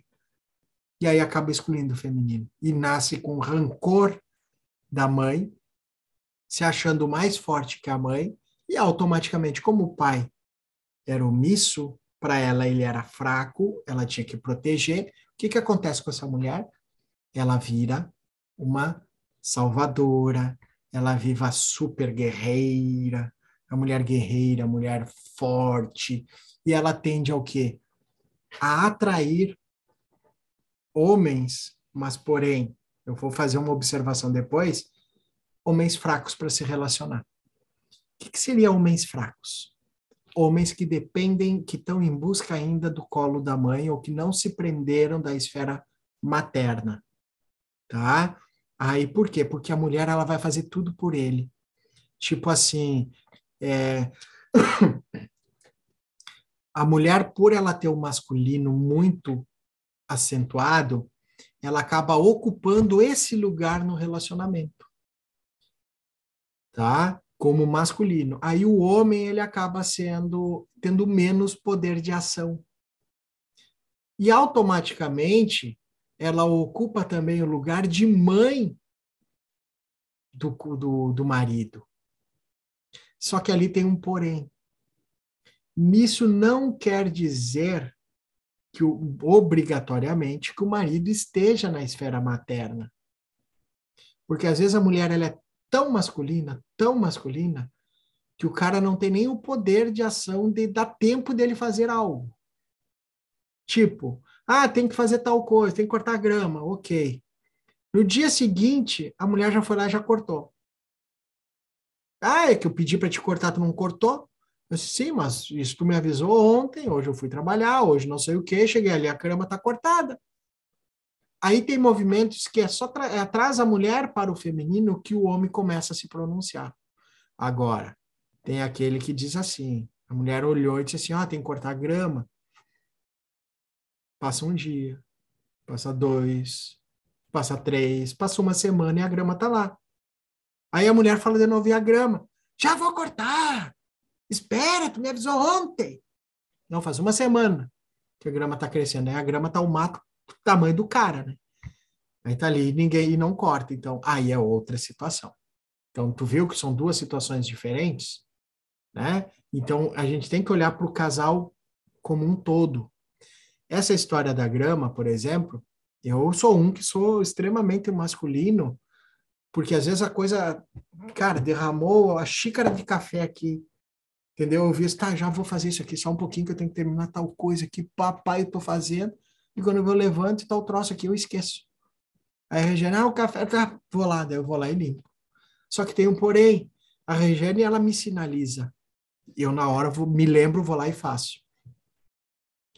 É, um exemplo da grama, a já me lembrava da grama, eu dizia, não, vamos lá, tal, enrolava dois, três dias, acabava não indo, ah, tem que ir lá cortar essa grama. Só que daí eu cheguei numa questão, assim, cara, eu não gosto de cortar grama. Por que, que eu tenho que cortar essa porcaria dessa grama? Então eu vou ver alguém para cortar grama. E fui atrás de alguém para cortar grama. Achei. Cara, tu vai cortar grama ali, quanto é que é? Tá, paga, tá aqui, ó, vai lá e corta, tá? Aí corta grama, pronto. Aí chegava lá, crescia de novo a grama. Aí eu dizia assim, tá, vou chamar o fulano. Aí o fulano não vinha. Assim, bah, e ficava enrolando. Agora eu encontrei uma empresa, né, que é de de jardinagem, de paisagismo, que eles cortam aqui nos vizinhos, aqui perto, e eu encontrei uma Kombi lá, que vem uns 10 caras ao mesmo tempo. Aí encontrei os caras, como é que é? Assim, ah, não, é assim, daí a gente mesmo programa, a gente, mais ou menos uma vez por mês, a gente passa, se tiver alta, a gente encosta o carro e faz. Beleza, é tu mesmo que eu quero. Então, eu contratei isso aí, para mim foi a melhor coisa. Nunca mais deu estresse com grama. Né? Nunca mais eu me estressei, porque eles mesmos controlam. Então a gente tem o que que eu fiz? Eu posso não gostar de fazer, então eu vou lá e pago alguém para fazer. Entende? Eu, vou, eu tenho que resolver a situação. O masculino ele resolve, né? O feminino ele dá ideia, ele mostra, tá? Ele mostra o que deve ser feito. Assim é, por exemplo, na faxina. Aqui nós tinha, uh, temos, a gente sempre teve uma faxineira, por quê? Eu não gosto de função de faxina, tá? A Regiane, ela não curte também, e eu não vou brigar, porque nós dois trabalhamos, nós dois fizemos, e a gente tem o mesmo poder. É de igual para igual. Cara, tu não quer, não precisa, tá? Não precisa, então vai ver uma faxineira, a gente tem uma faxineira aí há 15, 14, 13 anos que está com a gente, então, e ela vem uma, duas vezes por semana, às vezes precisa um pouquinho mais, ela vem, a gente paga ela por dia, né? Então, para não perder também o tempo, né? Às vezes é justamente num dia, ah, vamos deixar para fazer final de semana. Que final de semana? A gente trabalha, pega o final de semana, a gente quer curtir. Então, paga uma faxineira e resolve o problema da faxina. Agora, eu jamais quis, por exemplo, que a minha esposa ficasse fazendo faxina. Ah, chegar em casa, o meu pai chegava em casa, se não tivesse o almoço pronto, ele, a janta pronta, ele enlouquecia. Ah, não fez a janta, eu quero um carreteiro, quero não sei o quê, parará. Meu pai enlouquecia quando era piá. Né? E, e eu vim casar com a Rejane acostumado com janta, janta comida mesmo. E aí, quando eu vi que ela não, não era, a família dela era lanche, era café, né? De noite. Eu acabei me acostumando com café. Hoje eu não consigo, hoje eu não janto. A gente toma café, alguma coisa assim. Né? Então, são dinâmicas que a gente vai abrindo mão de um lado, vai abrindo mão do outro. Já o meu pai não gostava de faxina, não gostava de pagar faxineira, quem pagava faxineira era minha mãe, né? Então, hoje, ah, às vezes é eu, às vezes é a Regiane mesmo que paga a faxineira, depende muito do dia, de quem está ali para fazer o Pix para ela, enfim, né? Mas a gente tem que zelar um pelo outro no relacionamento. Tem que manter um equilíbrio e é o bem-estar de ambos. E, e quando a gente olha por um casal, como casal de igual, o crescimento ele é indiscutível. Em tudo, em tudo, sabe? Tanto na relação amorosa, quanto prosperidade financeira, como vivência profissional, saúde emocional, né? E vou dizer para vocês, inclusive, saúde física também influencia bastante, né? O uh, que mais que eu tinha para falar aqui? Ah, ah, a vida sexual também de um casal, né? Quando a gente se posiciona, um casal é um equilíbrio, é 50% para cada lado. Um casal, ele deve olhar um para o outro como um homem, a mulher olha para o homem como o homem dela, e o homem olha para a mulher como a mulher dele. Isso é casal. E é bem diferente de pai e mãe. A relação casal tem que estar fortalecida para eu ser um bom pai e para minha esposa ser uma boa mãe. Quando isso está em desequilíbrio, reflete diretamente na situação pai e mãe. Porque a relação casal ela vem antes dos filhos. Não tem como ter filho sem ter relação de casal. Não existe. É impossível. Então sempre tem a relação casal primeiro para depois surgir o filho e tu passar a ser pai e mãe. Então aquela história, eu faço tudo pelo meu filho. Eu dou a minha vida pelo meu filho e pela minha filha. Tu tem que dar de tudo é pro teu esposo ou para tua mulher. Porque se vocês dois estão bem, os seus filhos então nem se falam. Vão estar nas nuvens. Tá? o filho ele tem a necessidade de ver os pais se relacionando. Olha só, os pais se relacionando, não o casal se relacionando. Estou falando dos pais, porque é diferente, pai e mãe é diferente, marido e mulher. Por exemplo, ah, estamos separados. Só que se os dois se falam, os dois se comunicam e se dão bem como pai e mãe, que a prioridade é o filho, o filho vive a mil maravilhas. Mil maravilhas. Agora, quando a mãe começa a falar mal do pai, ou o pai fala mal da mãe, tu vai ver o filho. Déficit de atenção, síndrome do pânico, transtorno de ansiedade, insônia. Tem casos mais extremos de automutilação também, que é muita de automutilação é consequência de relacionamento de pai e mãe. Tá? déficit de atenção. Hoje eu vejo crianças ali com 8, 10, 12 anos tomando medicamento, Ritalina, dá com pau. Cara, olha a dinâmica dos pais. Os pais se pegam no pau o dia todo. O pai viaja o tempo todo. É uma questão de orientação, de convivência. Ensina, mostra a convivência familiar, do relacionamento com o filho. Mudem o modo de agir com o filho. Que tu vai ver para onde é que vai parar esse déficit de atenção dos filhos né? E a relação, quando tem essas desordens, ou eu me coloco acima, quando o homem se coloca acima da mulher, o que, que a mulher está enxergando? Um homem ou um pai? Se ela está enxergando o pai, mulher faz sexo com pai? Não. Mulher faz sexo com homem. Mesma coisa ao contrário, né? Ou a mulher tá ali, o homem cresceu demais, ou o homem vira muito omisso. Né? Ele se torna muito infantil, sem reação. Aí a mulher olha para o homem como quem? Como um filho. Mulher faz relação sexual com filho? Não. Ela faz com um homem. Ao mesmo, ao contrário, né? Quando o homem olha a mulher muito masculina. Ela olha assim, meu Deus, eu tenho uma mulher ou tenho uma mãe aqui? O homem também não faz relação com a mãe, né? Ou a mulher lá só pedindo, só querendo, parará, parará. E o homem olha e diz assim: Mas eu não faço sexo com filha, eu faço sexo com mulher. E onde é que a gente observa essas dinâmicas, tá? Ciúmes excessivos, gerando aí traições, tá? Falta de libido, né? É... Tudo isso está relacionado com essas dinâmicas aí. Tá? O que, que eu enxergo no meu marido? O que, que eu enxergo na minha esposa? O que, que acontece? Quando a gente ocupa um lugar ou acima ou abaixo, entre aspas, né? Ou como mãe, ou como filho, ou como ou, uh, marido, marido não, como pai ou como filho, né? A pessoa, o outro, olhando isso, ele vai ter ou a mãe em casa, o homem olhando isso com a mãe em casa, entre sendo a mulher, e ele vai buscar a mulher aonde? Fora de casa. Busca a mulher fora de casa, porque em casa ele tem quem? A mãe. Ao mesmo tempo, ao contrário. Enganam-se os homens que acham que é só os homens que podem fazer isso. né? Ao mesmo tempo, ao contrário, eu não faço sexo com a mãe, com o pai. Então, eu vou lá, busco fora e volto. Né?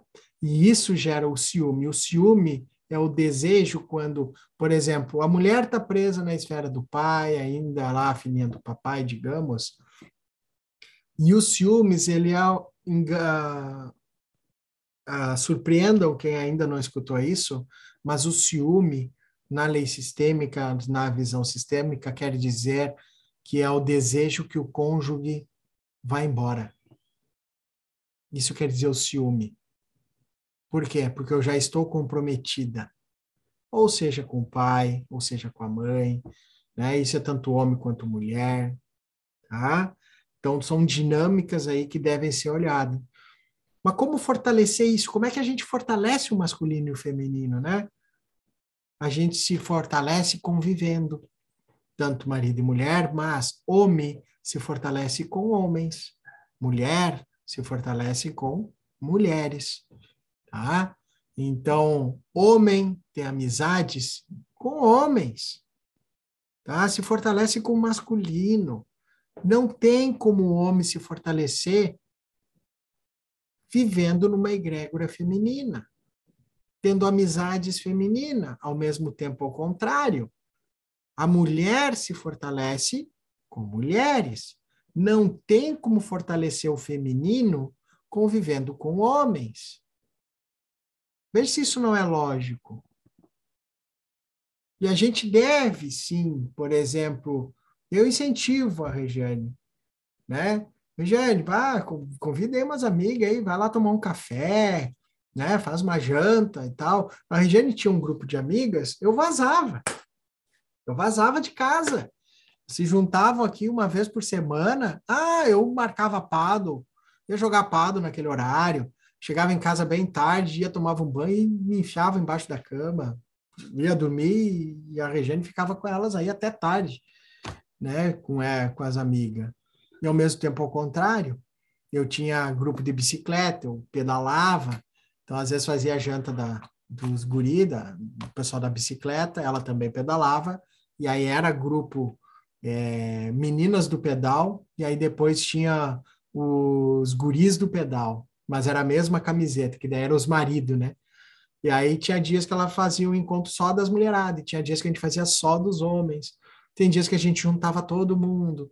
Então, a mulher ela se fortalece o feminino com as mulheres para trazer o feminino para dentro de casa. Olha que legal isso. A mulher, quanto mais ela tá, ela, ela treina, ela trabalha o feminino, mais feminino ela vai trazer para dentro de casa. Quem é que ganha com isso? O homem, cara.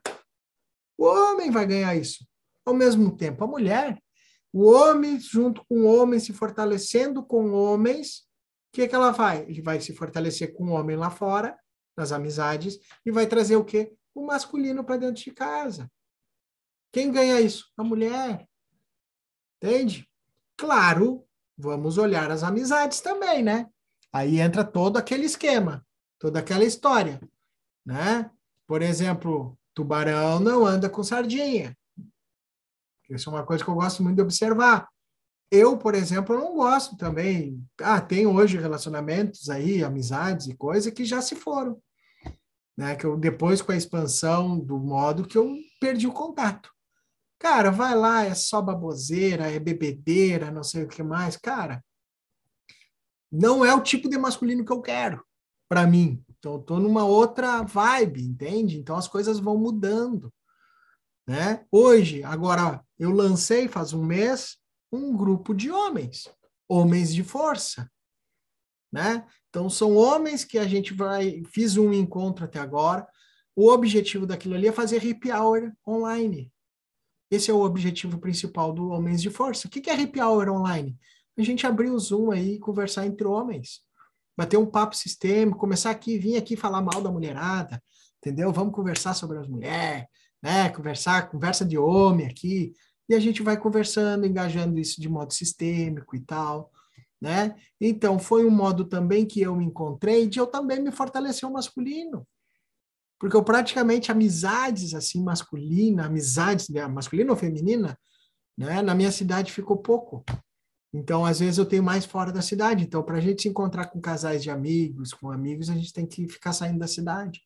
Então já é mais para o final de semana, sabe? E aí já tem que combinar, já é uma coisa mais esporádica, né? Então, esse mais ou menos aí é um caminho aí de masculino e feminino. Tentei fazer aí uma, uma abordagem meio geral, né? Eu não sei como é que são as dinâmicas de vocês, né? Se foi um pouco claro, se foi mais ou menos, se tem algo a melhorar. Então, aqui eu quero agora deixar aberto aí para vocês a perguntas, questionamentos, né, para que a gente siga aí um papo, um bate-papo legal, para que eu possa somar aí um pouco aí do, né, de trocar umas experiências aí com vocês. Então, me coloco à disposição. Quem quiser, levanta a mão ou abre o microfone, queira falar algo.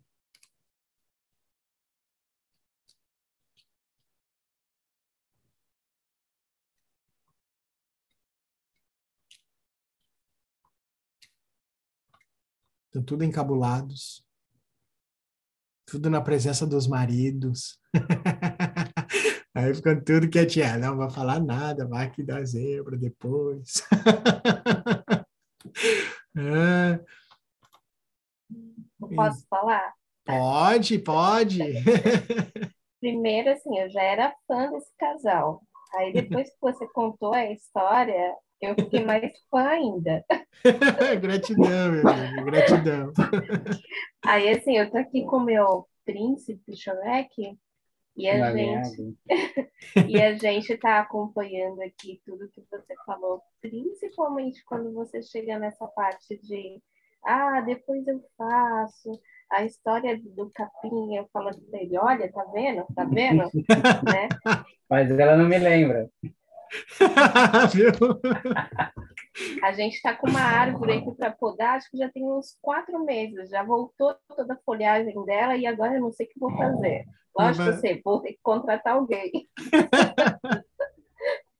Mas, assim, é bem interessante tudo que você falou. É, realmente, a gente, ouvindo os detalhes do que você passou para a gente, eu e ele aqui, pelo menos, a gente identifica muito algumas características da gente e de pessoas muito próximas, bem especial pai e mãe mesmo, né? É, quando você fala do, do perfil dos nossos pais, dos nossos avós e bisavós e todos os antepassados, nossa, como a gente tem referência dentro da nossa família, né? E isso, eu em especial, me abala muito. Ele também tem os traumas dele, só que ele é mais fechado para falar. E eu já estou naquele momento assim, não, agora eu preciso falar, eu preciso mudar o meu posicionamento, porque tudo também que eu vivi chegou a certo ponto que eu não conseguia me expressar. E isso, hoje, eu vejo quanto abala também o meu posicionamento profissional, é, metas que eu deixei de, de, de conquistar, ou até mesmo não tinha ideia do que eu poderia conquistar por conta desses bloqueios. Né? Então, assim, é, de tudo que você falou, eu tenho, um, eu tenho várias questões, né? uh, incluindo, pegando um gancho lá na nossa, na nossa aula passada, quando a gente tratou o pai, eu, nossa, essa semana foi bem intensa para mim. Aconteceram várias coisas. Não vou, não vou tratar agora aqui, mas em um momento vou passar isso para todo mundo. Mas eu vi ainda o quanto eu tô na criança. E na criança eu tive um, um insight, não sei se eu estou certa, né? mas afeta muito o meu profissional e o meu financeiro. E quando ele está junto comigo, isso também afeta ele. Porque uma das situações hoje é, poxa, a gente precisa de mais liberdade, liberdade financeira, que eu acho que isso é o, o ponto-chave, o sucesso, pelo menos para a maioria das pessoas, a liberdade financeira. Eu vejo como você poder fazer uma viagem, por exemplo, sem ter que abrir mão de pagar uma conta. Não, a liberdade com tudo em ordem e poder comer o bom e o melhor, poder usufruir da vida o melhor que ela tem sem estar preocupado. E isso hoje para mim e para o Benê é muito preocupante. Isso nos causa frustrações assim uhum. gigantes. Né? Então abala tudo, como você falou. A nossa relação, às vezes a gente está brigando, a gente está, ai não, depois eu faço, e até o sexual mesmo, assim, tem dia que a gente parte e fala, sai daqui! Né? Uhum. Então, é, é, é, é, muito importante o que você falou. Eu estou processando muita coisa e só tenho gratidão por tudo que você passou para gente, que a Rita passando para gente. E nossa, eu ainda tenho muitas dúvidas para tirar. Acho que eu vou Ó, pegar bastante vocês para aqui. Deixa eu falar um pouquinho. Sim, eu e a Samira nós temos uma história bem, bem parecida, assim, da nossa infância. Nós dois somos de família de seis irmãos, quatro mulheres e dois homens. A diferença é que ela é a mais velha na casa dela, eu sou quase o caçula, só tenho uma abaixo de mim. Aí, detalhe, a minha né? mãe... A minha Calma, mãe... já chegar que agora é seu, fica quietinho. tem, tem que dar a minha passagem, né?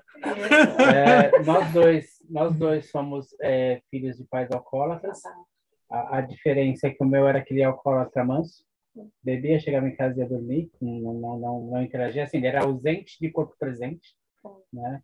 O dela já era crime violento, né? Que isso dá muitas uhum. consequências para ela. É, uma das consequências, nesse caso do meu pai ausente, é que nós, desde pequeno, tivemos que se virar, levar a casa, todos os irmãos. Criou uma união muito grande entre os irmãos e que hoje isso atrapalha um pouco, porque muitas das minhas necessidades, que eu, alguma coisa que eu posso tentar uma independência, meus irmãos tentam se meter no meio. Oi, como Porque é aquele negócio da gente tentar um ajudar o outro, um ajudar o outro, mas assim, às vezes a gente elas não conseguem entender esse quebrar esse vínculo, elas me cobram muito. Ah, mas tu não falar com a mãe, tu não abre para mim, tu não fala o que está acontecendo, assim, eu não falo. E às vezes ela briga com isso, tem com minhas irmãs, assim, eu não tenho que falar, eu tenho que fazer, porque se eu falar, elas vão se meter e não vão deixar a gente fazer, né? E, uhum.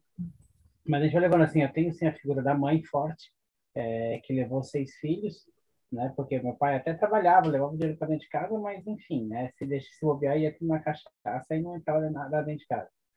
E eu brigo muito com ela, que eu falo assim, que ela precisa assim, se soltar. Eu, eu, é, ela, toda a história dela, toda, toda a vivência dela é, nessa família, nesse pai complicado, nessa mãe que, que sofreu muito com, com esse casamento, ela se fecha muito e às vezes eu falo assim, porra, se solta, se abre, deixa fazer. Ah, mas não sei o que, não sei o que, esse negócio da dependência financeira.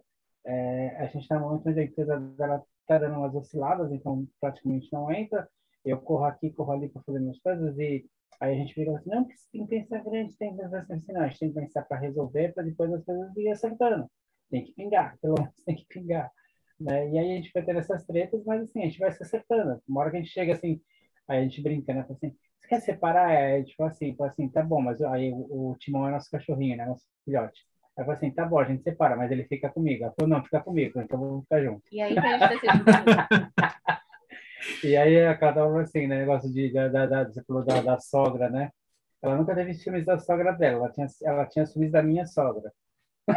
Ah, minha mãe, eu chegava lá, eu ainda, mesmo agora, pouco tempo, eu tinha que fazer tudo, né? E preparava almoço e tudo. Agora, ele chegava, ela largava o que estava fazendo para fazer o almocinho dele, para dar presente, até em amigo secreto de ceia de Natal, minha mãe me tirando como como presente de amigo secreto, ela esquece de comprar o meu presente e compra presente para ele. Então, assim, uhum. você vê a situação, né?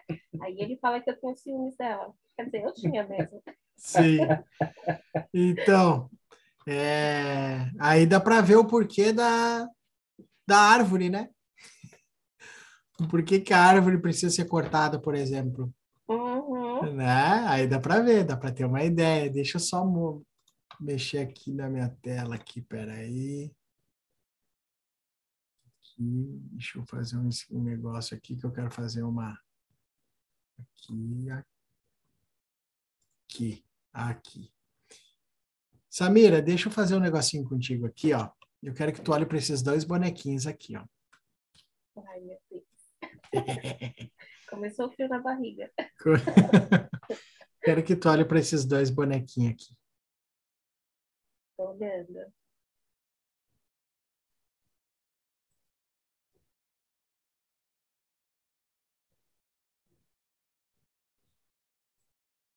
Qual a tua percepção?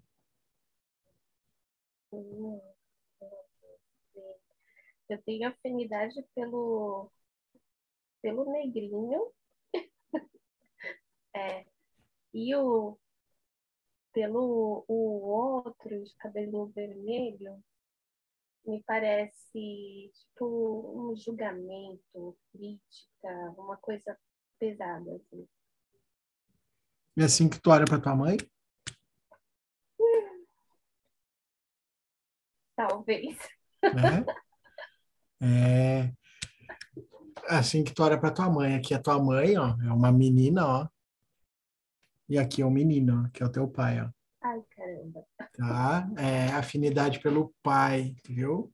Mesmo ele é. tão ausente. Que ponto ausente? Quem é que tomou esse lugar? Que lugar tu tomou será nessa relação? Que lugar tu tomou na família?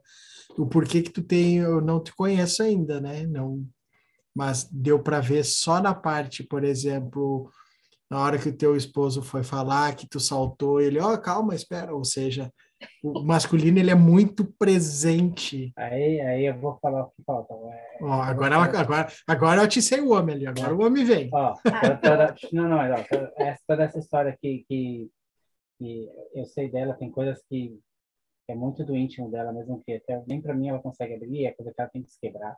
Uhum. Isso é normal, eu respeito isso. isso. Né? Até como ela falou assim, que às vezes a gente questão do, do, do, do sexo, ela, ah, não sei o quê eu respeito por causa que eu conheço um pouco da história dela, então você tem que dar o limite, porque senão você pode estar é, criando a figura do abusador e aí você acaba com o relacionamento. Então você tem que respeitar. Mas assim, ela, o pai dela ele é ou era marceneiro, a gente não sabe se ele ainda é, é ele está nesse, nesse, nesse plano ainda, né, por algumas questões históricas. A gente espera que esteja, mas a gente não sabe, o contato perdeu total. Perdi contato. Mas ele era marceneiro, então ela sempre porque meu pai era marceneiro de mão cheia, porque meu pai era talentoso, porque meu pai era isso, porque meu pai era aquilo, porque meu pai não sei o quê, porque meu pai... Assim, mesmo com toda a história que ela tem é, da violência sofrida pelo pai, ela tem uma admiração pelo profissional do pai dela, e às vezes eu sinto que ela se cobra como profissional porque ela queria ser uma profissional como o pai dela no que ele fazia. Por isso essa admiração que ela tem pela figura masculina, sem mesmo ela perceber qual era qual aqui. Poxa vida. Viu? Teu marido te conhece. é. Alguém te olha, viu? Viu como ele te olha? é, exatamente. Tem tudo a ver essas dinâmicas aí que tu comentou. Né? Olhar para a profissão do pai e aí automaticamente eu me cobro para ser que nem o meu pai, né? Só que tu a, a, a época do teu pai foi essa. É, e tu não tu pode não estar tá te dando conta que também tu pode estar tá, é, honrando o teu pai na dificuldade na escassez. É, eu imagino o que eu estou fazendo, porque é. assim, pensando no profissional, eu sou bastante crítica, eu sou perfeccionista, Isso. eu procuro entregar assim o máximo. Eu faço até coisa que o cliente não pede. O que é um erro. E muitas vezes até não vejo nenhum reconhecimento, nenhum valor em cima disso. E aí, pior, às vezes isso me abala de tal forma que eu fico paralisada. É como se eu estivesse totalmente dependendo de aprovações.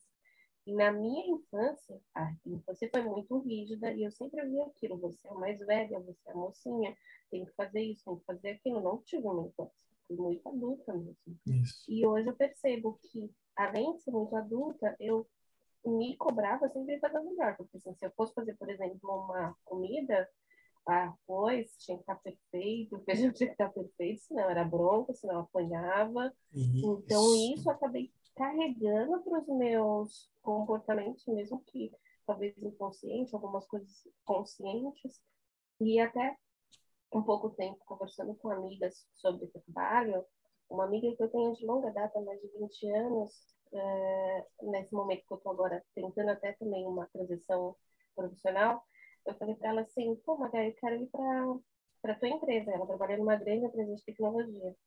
Ela falou assim, tá, eu até te indicaria, mas você não gosta de receber ordem.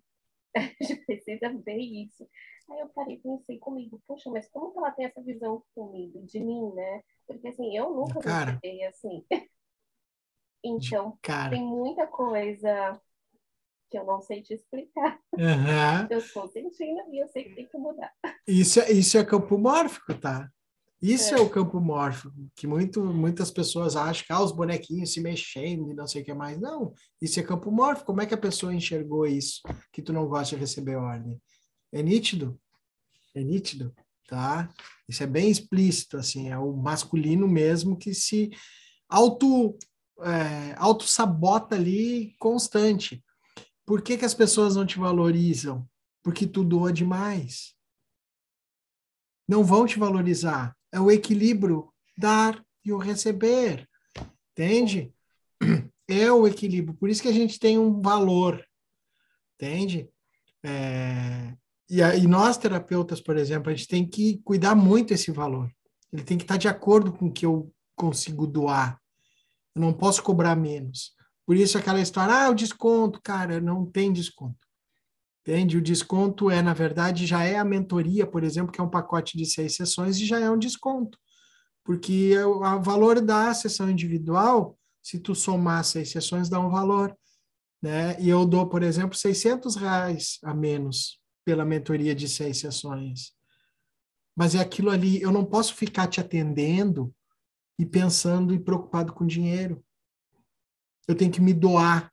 Só que se eu me doar além eu vou estar me colocando na posição de Salvador. E é batata, é brincadeira. Quando eu, lá no começo, quando eu fazia isso, principalmente para amigos, conhecidos e tal, dava um descontinho, né? Paga um churrasquinho, paga não sei o quê, me dá um, né? Fazia um negocinho, era impressionante. Parava meus atendimentos, pá! Era impressionante. Eu ficava. Teve uma vez que eu fiz um atendimento para um amigo que estava mal de dinheiro, estava sem dinheiro, ferrado.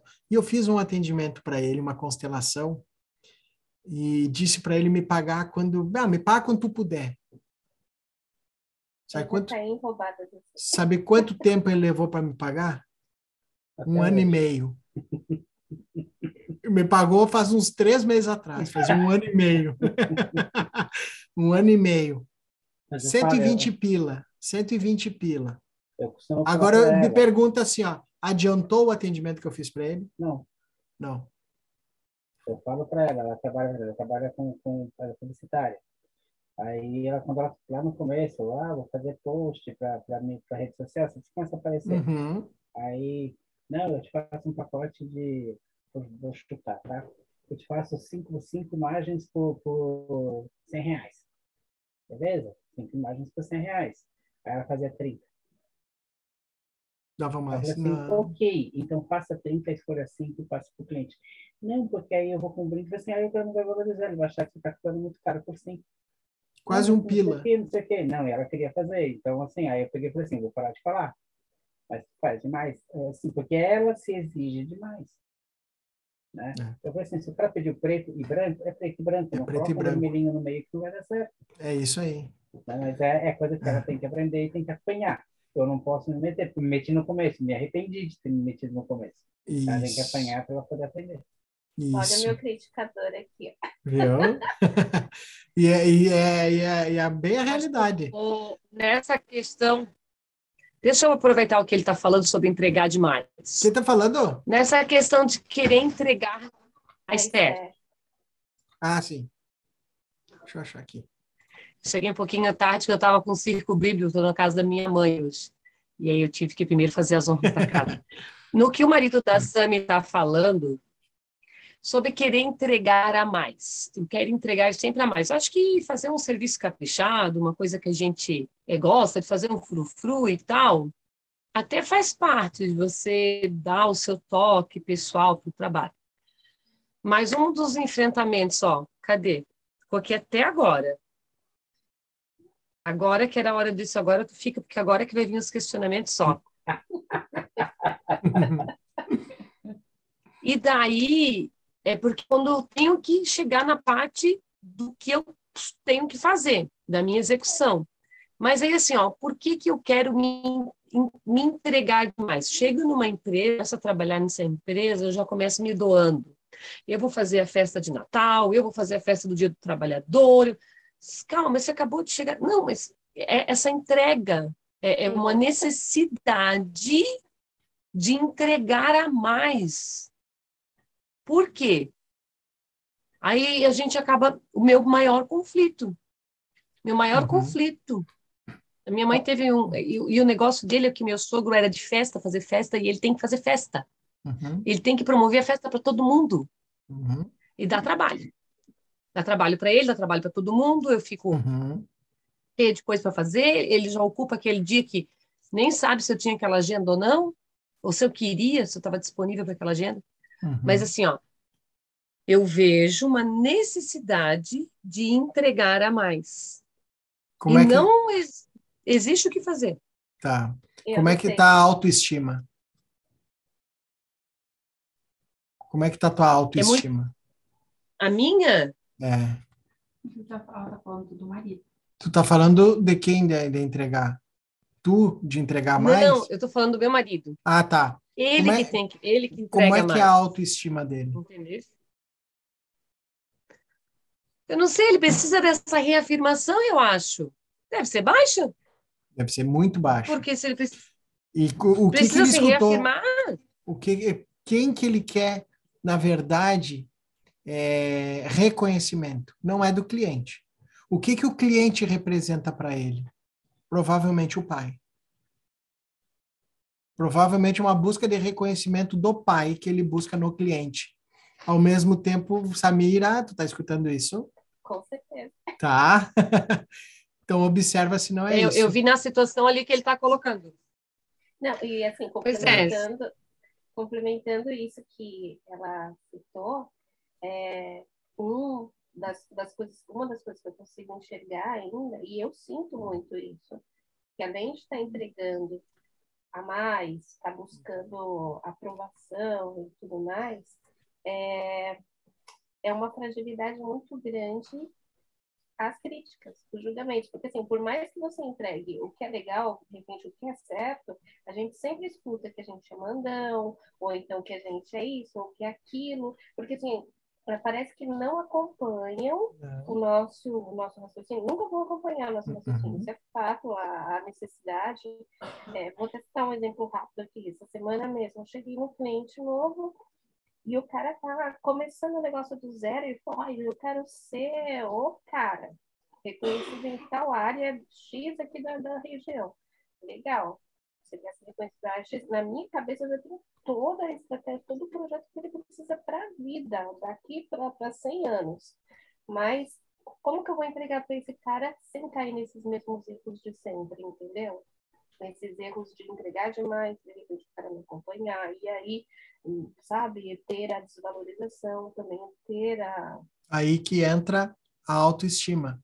Exato. Aí que entra o reconhecimento de si mesmo, autoconhecimento de si próprio. É cobrando. Quer um tratamento VIP, paga pelo VIP, é assim que funciona. Se, tu, se eu te comprei 10 flyers, tu vai me entregar 10 flyers. Entende? Tu quer colocar um frufru a mais, já cobra mais. Tu não precisa dizer para ele. Por exemplo, uma... a mais. Mas tu tem. A, a, a estratégia do negócio é tu sempre tentar cobrar um pouquinho a mais do que tu realmente quer pelo valor, digamos. E o engraçado é que eu consigo aplicar isso perfeito para os meus clientes. Mas depois tu entrega muito mais, tu te sente devedora quando tu vai entregar. Exato. Tu te sente devedora. Esse sentimento de devedora, dá uma olhadinha aí pelo, pela história que tu falou, tu entende? Por exemplo, pela dinâmica que vocês comentaram em relação ao teu pai, tá? Vou pegar só essa brecha, um exemplo, tá? Tu não, tu tinha o pai ausente, né? É, ele se tornou com, a partir com aquela história. 13 anos. Mas ele tinha a parte anos. do alcoolismo, batia, sim. esse tipo de situação, né? Sim, sim. Ou seja, tu não teve o reconhecimento do pai. É. Tu entendeu? E aí tu te tornou, eu tô falando por cima, tá? Eu não sei a dinâmica, a gente não fez constelação, não fez movimento, tá? Só pelo comentário. Uma uhum. hipótese, tá? Uma hipótese dessas é nesse, nessa, nesse quesito de, do teu pai ter sido ausente, tu não ter tido o reconhecimento do teu pai, tipo, teu pai dizendo, nossa, minha filha, como tu é boa mesmo, nossa, tu é muito forte, tu é muito boa no que tu faz. Isso nunca aconteceu. E tu tá esperando isso até hoje. E tu espera até hoje, pelo contrário, tu escutou críticas, com certeza. Né? Assim tem homens nessa dinâmica aqui tá? Que se cobram demais, que se puxam, e homens, a maioria escutou do pai, porque tu é um, um, um M, tu não vai dar certo na vida, sabe? Desse jeito tu não vai longe, porque não sei o que, e começa a xingar, e bota o cara lá para baixo. Né? Quando ele faz alguma coisa, né, fez uma situação, ele não recebe um elogio do pai. Esse tipo de situação né? E aí o cara se cobra, ele fica se automutilando o tempo todo, ele se cobra o tempo todo, né? Na vida. E aí ele começa a querer se entregar demais, é, tudo que ele vai fazer ele se entrega num extremo, esperando um reconhecimento, porque ele nunca recebeu um parabéns, meu filho, vai lá, né? Só que agora vamos lá. Parece que a gente fica jogando pedra, né? Viu, pai? Pá! Agora olha pro teu pai, pro teu avô. Olha pro teu pai e olha pro teu avô. Qual é a dinâmica do teu pai, por exemplo, Samira, em relação ao teu avô? Hum, eu acredito que é muito distante, né? Eu sou descendência de filhos. Então, hum. assim, a hum. criação dele provavelmente deve ter sido muito rígida, que eu não faço ideia. Pronto. Só em ter essa ideia. Eu não preciso saber exato. Sabe por que que eu te pergunto? Como é que teu pai saberia dar essa atenção e esse carinho para um filho? Se ele não teve, ele não tinha nem televisão explicando sobre isso. Ele não tinha Instagram, onde hoje mostra lá trocentos profissionais falando de visão sistêmica, uhum. né? Hoje a terapia, tu abre o Instagram, tu faz terapia no Instagram, se tu quiser, né? Se tu abrir a consciência, tu consegue fazer só lendo conteúdo. Né? E olha que engraçado, a parte da minha mãe é, são portugueses. A minha bisa é portuguesa. Portuguesa eu falava enrolada até o último dia que ela morreu. E aquela coisa de posses, de heranças, até hoje é muito forte na família, disputas e etc e tal. E isso também eu vejo que talvez inconsciente, é uma coisa que de repente eu falei assim, nossa, eu não quero fazer igual fulano, porque eu considero que isso é, é, ruim, mas a minha prosperidade também bloqueia. Então, assim, por exemplo, esse negócio da doação. Poxa, mas eu vou ser tão dura, assim, de cobrar X e seguir a risca? Não, de repente eu quero ser boazinha porque eu quero fazer X, vamos ver. Sabe, porque eu não quero seguir essa linha lá dos meus parentes que, sei lá, talvez inconsciente, para mim são exploradores injustos. Ó, oh, né? tá vendo? Tá vendo a visão? Olha o dinheiro. A consciência que eu tenho muita crítica, muito muita coisa que eu aplico e aí é... não tá sendo legal ainda. Exatamente. Olha, olha, olha a visão que tem do dinheiro em si, né? Uhum. né? Tu beijaria, tu beija o dinheiro? Uhum. Tu esfrega ele na, no rosto? Depende. Depende. Às vezes, às vezes, quando aparecem uns peixinhos, ela fica. Ai, traz, traz, traz, traz. ela gosta então, de aquário. Quanto à imagem, como é que eu vou atrair dinheiro se eu acho que o dinheiro é sujo? Como é que eu vou atrair dinheiro se eu acho que as pessoas ficam arrogantes com dinheiro? Como é que eu vou saber cobrar se eu acho que quando eu estou cobrando eu estou sendo arrogante? Como é que está a vida prospera? A, como é que está a prosperidade profissional financeira aí mesmo? Ah, tá Olhem para isso. Então, mas ó, uma coisa que, que, que olhem para é, isso. É motivo de conversa do casal aí, pequena discussão. É, eu sou eu, eu, eu sou da área de eu sou atendo, trabalho na área de atendimento já há mais de 20 anos. Eu sou formado em, em massoterapia e reiki, né? Então oh, eu, tenho essa essa essa essa calma oriental. O pessoal até me chama de Sr. Miyagi, acha que eu sou japonês. Né? e aí, às vezes, o que eu falo com ela é o seguinte, assim, agradecer, entrou 20, agradecer. Ah, eu podia entrar 40, entrou 20, obrigado. E se eu tiver gastar 25, tudo bem. Né? Eu disse, ah, mas eu assim, calma, né? Não, porque, assim, porque se eu se os 20 entrar e eu falar que ele é pouco, o 30 não vem. Isso. Né? Mas, assim, é uhum. é coisa que a gente tem que discutir, que a gente tem que conversar, a gente tem que se acertando. Mas, assim, hoje a gente tem que ter um limite. É, eu procuro sempre procurar esse limite de até onde levar. E, às vezes, ela reclama, fico quieto eu fico quieto para não levar a briga mais para frente, porque aí você sai do equilíbrio. E não que eu seja um homem perfeito, não sou isso. Eu tenho os erros, eu sei que eu piso muito na bola com ela muitas vezes, né? É, não é só com a árvore, né? Mas é, é questões que a gente tem que, assim, entender o time. Eu não sei se, apesar do meu pai ser um, ser um pai ausente, eu tenho um pouco da dinâmica do que era a família do meu pai. É, meu pai, assim, ele, ele é um filho, ele é o quarto de, de 14, né? Da família. A gente brinca até assim que pegar a inicial dos meus tios, meu pai foi o quarto, né? É, a inicial deles escreve Deus, né? As primeiras letras. A gente brincava com meu avô queria escrever Deus proteja essa família. Aí a minha avó desistiu, né? Porque ia ser muito uhum. Mas meu pai era aquele cara assim, ele já já tinha seus 40 e tantos, 50 anos, e era época de eleição, ele ligava, pai, em quem eu voto? Então, o meu avô levou os filhos dele nesse sentido. Uhum. Hoje eu uhum. vejo muitos meus tios é, não quiseram levar os filhos no mesmo coisa e liberaram demais. Então, assim, eu tenho uns filhos, uns sobrinhos aí, primos largados totalmente. É. Porque, assim, foi de mais e foi de menos. Tem que ter Exato. equilíbrio. E Exato. dentro da gente, a gente até tentou ter equilíbrio. Não tem. Meu, meu irmão Exato. era esse que é, a minha cunhada precisava de algum meu irmão já falecido. Minha cunhada precisava limpar a casa dela. Ele não deixava de limpar a casa. Ele era.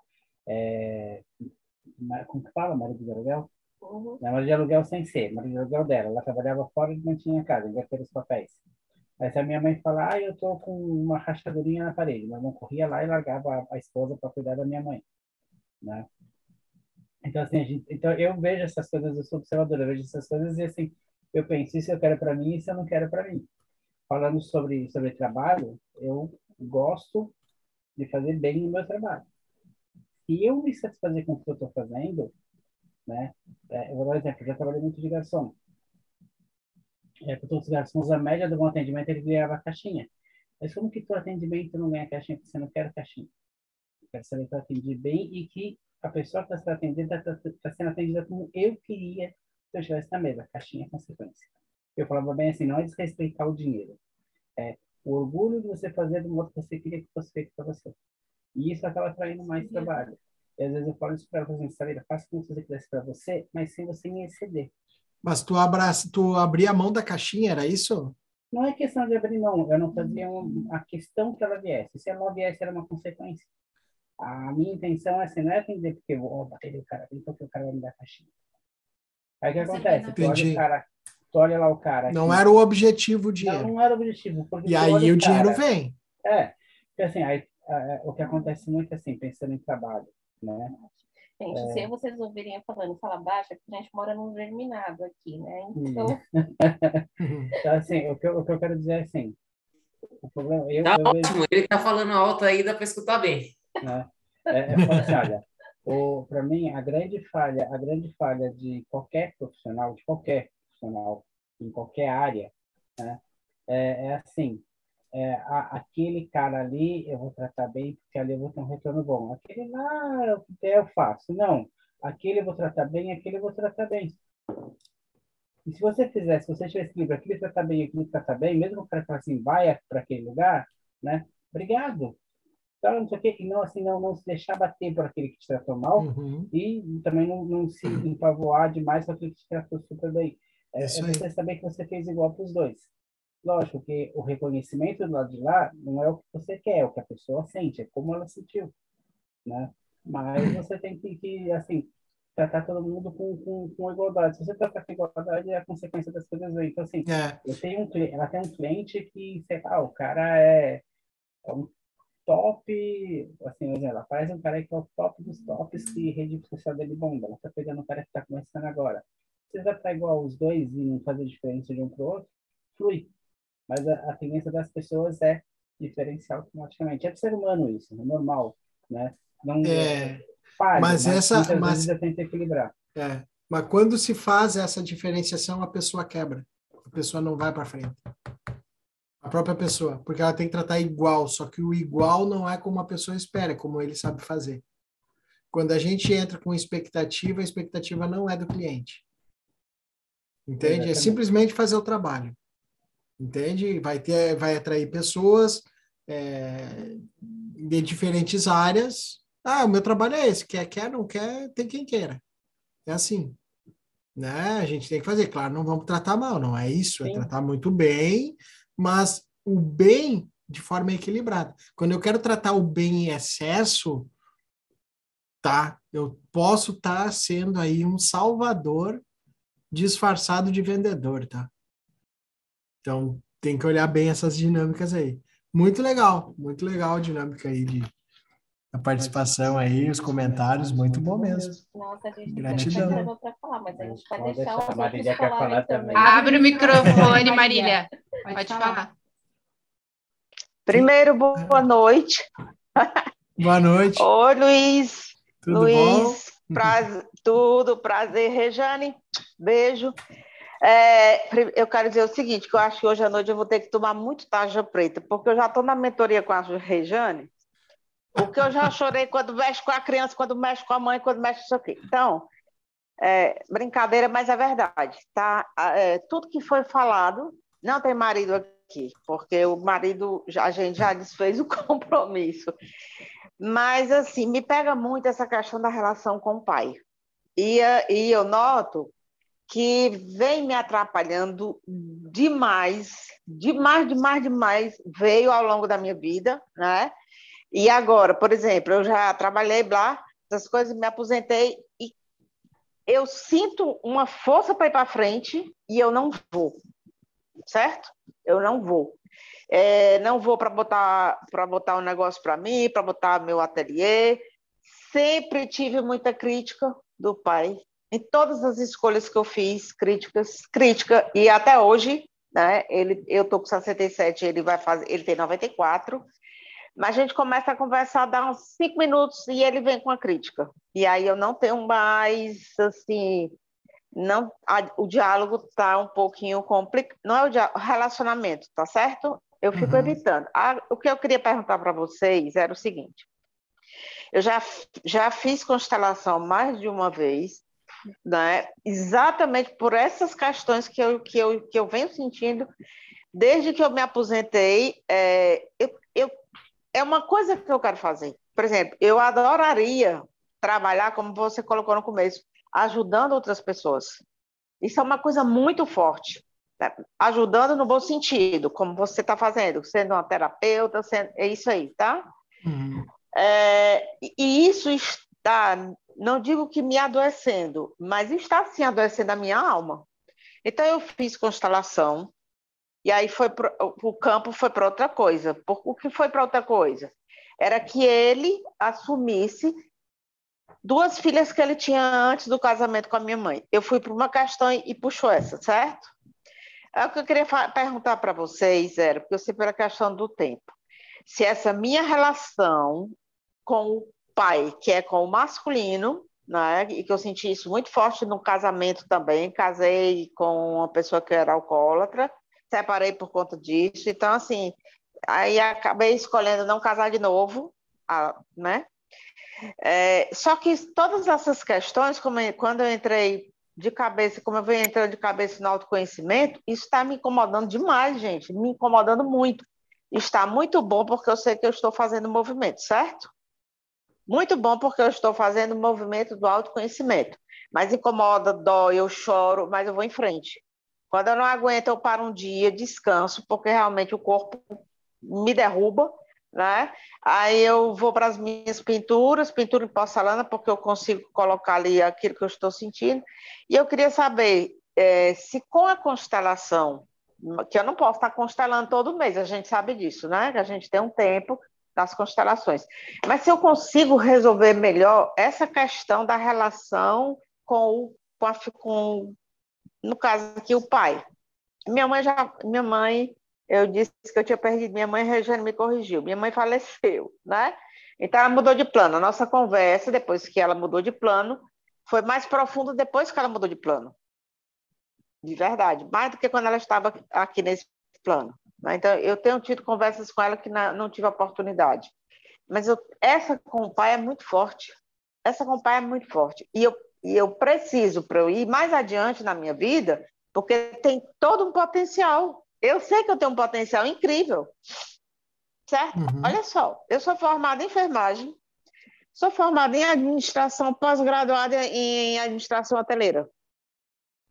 Ia, ia sair um, um nome assim. E a tá, desculpe, mas pela hora pode, né? Só tem gente adulto. É, só tem gente só tem adulto aqui. Então, essa parte financeira, ela, ela está me adoecendo ela está péssima, está ruim, e eu fico me culpando, eu fico me punindo, e está horrível para mim. Assim, é, daqui a pouco eu vou adoecer, eu realmente eu vou adoecer. A minha saúde física, ela já está implicando nisso. Tá? Eu, tô, eu estou extremamente cansada, é, com dificuldade de dormir, tenho que tomar um remédio para conseguir pegar no sono, relaxar para pegar no sono. E aí, quando chega no dia seguinte, eu não tenho ânimo de fazer mais porcaria nenhuma nem a, uma das coisas que eu mais gostava de fazer, que era arrumar minha malinha e me mandar sozinha viajar pelo mundo. Nem isso eu estou tendo essa coisa. E eu sei que essa relação paterna, ela pegou muito ao longo da minha vida e eu não consegui. Então, assim, a pergunta, de novo, a constelação, se eu for constelando, eu consigo ir soltando isso, porque as conversas eu venho, gente, eu pego material, eu venho, venho lendo e faço comigo, e faço, e choro, e digo, poxa vida, ai, que foi. Mas não posso ficar também só, como você diz, jogando pedra. Tem as coisas que foram boas, que eu reconheço, das duas partes, das duas linhagens, né? Mulheres bravas, bravas em todo sentido que você imaginar, mas, por outro lado, submissas também. Certo? muita submissão na minha ancestralidade feminina, o que hum. me irrita muito. Então, o meu masculino ficou muito forte depois que eu me separei e ele está incomodando também. Por quê? Porque ele me cansa. E aí eu não consigo nem pedir para o masculino uma ajuda. É, certo? Certo. Eu não abri, eu não abri espaço para o masculino mais na minha vida. Quem e aí, sabe, tá... quem, quem sabe tu não está olhando o teu feminino como fraco. Então, e aí, e aí eu quero perguntar, porque hoje, olha, hoje eu já vou dormir, eu já fiquei ruimzinha aqui de novo. porque são questões que eu sei que eu preciso trabalhar. É, e eu que, tu está olhando quero... muito para a submissão do feminino. Pois é, Luiz. Olha, pensa que às vezes eu tenho umas, umas rixas com um irmão meu, porque eu digo, rapaz, não. eu não aguento mais esse machismo na família. Que você nem deixar eu falar, você consegue. Que você já parte para gritar para agressividade. Não dá. Não esse dá. É Outro, dia foi... Outro dia foi uma briga feia, uma hora da manhã. Eu, com a idade que eu tenho, ele é muito mais novo do que eu, desliguei o telefone na cara dele. Eu digo, não admito mais isso. Não tem condição. Uhum. Só que é isso que eu estou dizendo, eu estou abrindo para vocês, porque eu sei que é um espaço de adultos, né? Claro. Assim, todo mundo todo mundo está aqui com casais e tudo. Sem dúvida. pode ser, pode ser que eu venha para um outro relacionamento, quem sabe, mas eu não quero, eu quero tudo isso eu quero, eu quero tirar, eu preciso tirar tudo isso. Eu preciso uhum. tirar tudo isso. Certo? Eu preciso é. realmente tirar tudo isso. Então, Marília, então, é, a constelação, na verdade, ela é uma ferramenta que mostra um caminho, certo? Mas de nada adianta se tu não trabalhar conscientização. Então, eu não sei se tu já fez alguma mentoria, se fez mentoria com a Regiane, enfim. Eu ia começar com ela, toda a mentoria do grupo. Do grupo. Eu tá. ia começar, mas aí eu tive um problema de saúde, né? Entendi. Falei com ela, aí eu entrei no grupo. No grupo, Não tá. fiz. É, individual. Entrei no grupo. Aí, é. O que, é. que acontece? Na individual, ah, tanto eu quanto ela, a gente trabalha isso de modo profundo para conscientizar. Então, o que, que é isso? Não adianta a gente ficar fazendo constelação, constelação, constelação, tá? Vou abrir a constelação. E nem só na terapia, e nem só a terapia direto, que, né, que eu já fiz, já fiz, fiz, fiz, ajuda, mas assim, tem uma hora que eu digo, vou dar um tempinho também aqui na terapia. É, é que assim, a, terapia que tu fala convencionais, como é que é isso? É, a, terapia convencional. É. Eu gosto mais da, da holística, certo? Eu da sou holística. bem holística. Eu gosto... Não, não, com certeza. Só que existem vários tipos de terapias, né? É, por exemplo, assim, tu tem que pegar algo que mexa com a parte de ressignificação do inconsciente. É o que, que me auxiliou, tá? Que foi o que eu acabei fazendo, mas eu fiz através de curso, que nada eu adianta se a, gente, sua... se a gente não ressignificar. Eu gostei da sua isso... Olha, eu não deixando você falar, né? Ó, tá vendo? não permite. Desculpe, desculpe. Capaz, capaz. Mas eu gostei muito do, da sua formação. Gostei muito da sua formação, me chamou muita atenção, uma coisa que me interessa bastante. Joia. Certo? É, e, e um dos movimentos que eu gostaria de fazer é exatamente sair daqui, daqui de Fortaleza, ir para o sul e fazer uma formação no sul. Por quê? Porque eu tenho um grande desafio aí. Apesar de eu viver sozinha e viver as minhas custas. Mas é outro desafio, entendeu? Uhum. E aí sair, sair mesmo, sair, tá? Botar as uhum. borboletinhas que eu tenho tatuada no corpo, botar para elas voarem. Não tá, uhum. não, não tá para ficar, não dá mais para ficar do jeito que eu estou, onde eu estou. É, é, tão simbólico que eu, que eu fiz tatuagem depois de, de, de coroa, né, de sexagenária, é, eu fiz quatro tatuagens, todas elas são de borboletas. E elas representam realmente essa necessidade de voar e de voar. sair da minha zona de, da, da minha zona de conforto. É. Certo? É. Mas o, a, o meu, a minha conversa com vocês, todos, é uma orientação e uma ajuda, porque isso está me, está me preocupando. É. Eu estou preocupada comigo. É justamente isso, é, é fazer a técnica sozinha ela não vai auxiliar tanto assim. Por exemplo, você já tem um conhecimento maior, sabe, de, de sistêmico, já se trabalha, né, sistemicamente, por exemplo. Vai lá, faz uma constelação, tu sabe que tem que trabalhar, vai se trabalhando, né? Mas para esse processo inicial, por exemplo, na mentoria, às vezes a gente vai começar uma constelação, vai estar ali no comecinho, primeiros movimentos, e tu teve dificuldade de conscientizar, a gente vai conversar sobre aquilo ali e vai martelar em cima daquilo ali, tá? A gente vê na expressão, no modo que a, tá a emoção.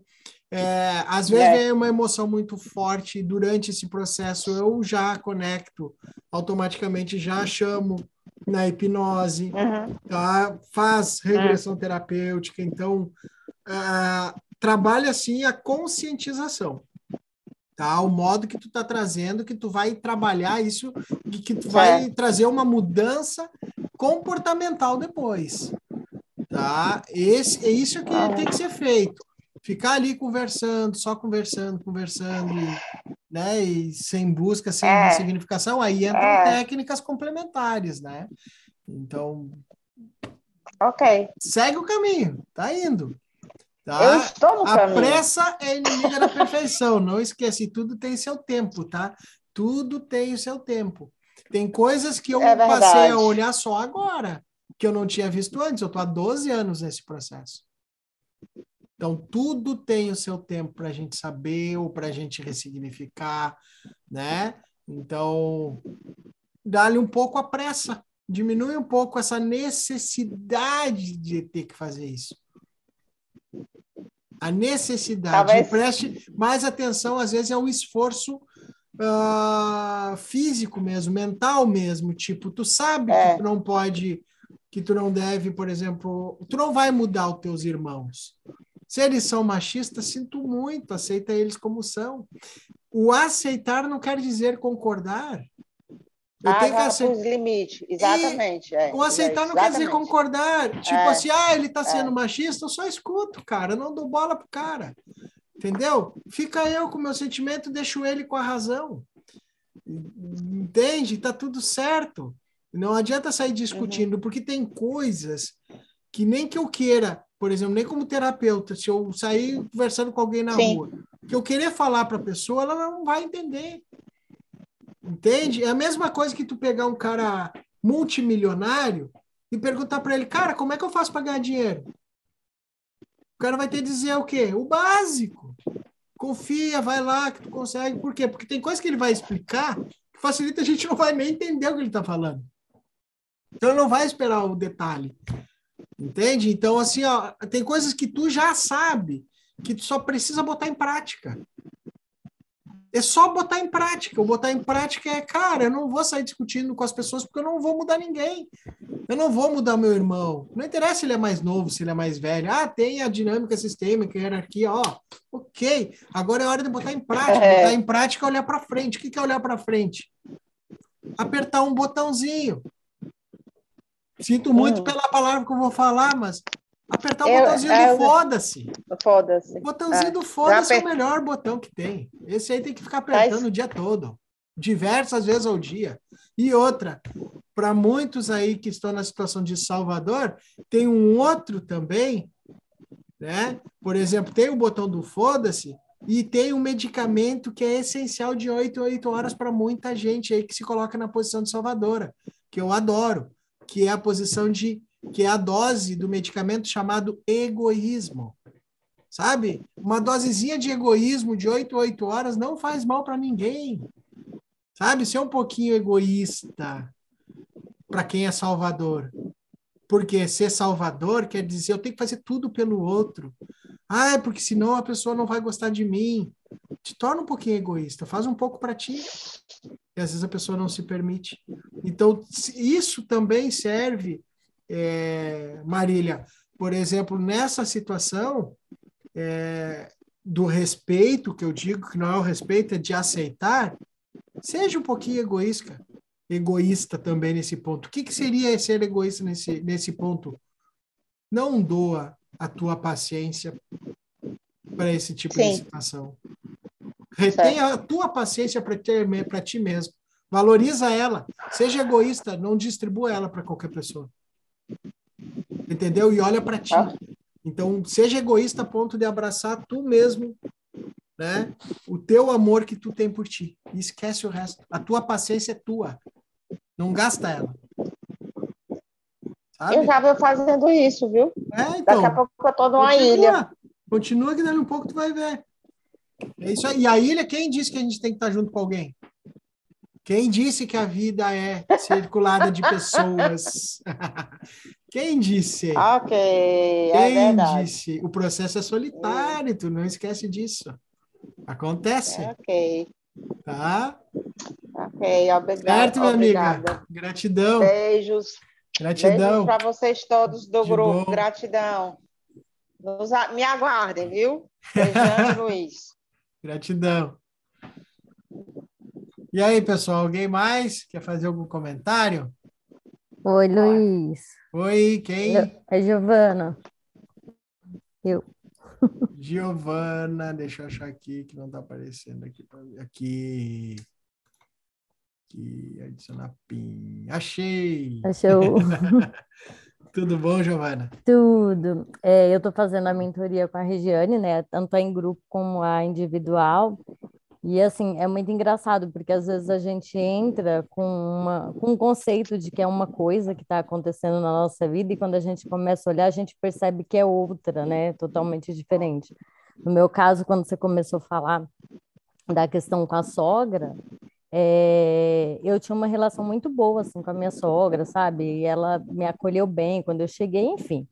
E aí, assim, o que eu tenho trabalhado até com a Regiane é a questão assim, que eu não tenho ciúmes dela, eu sinto raiva. E essa raiva, ela me incomoda, porque assim, é uma coisa que eu não gostaria de sentir.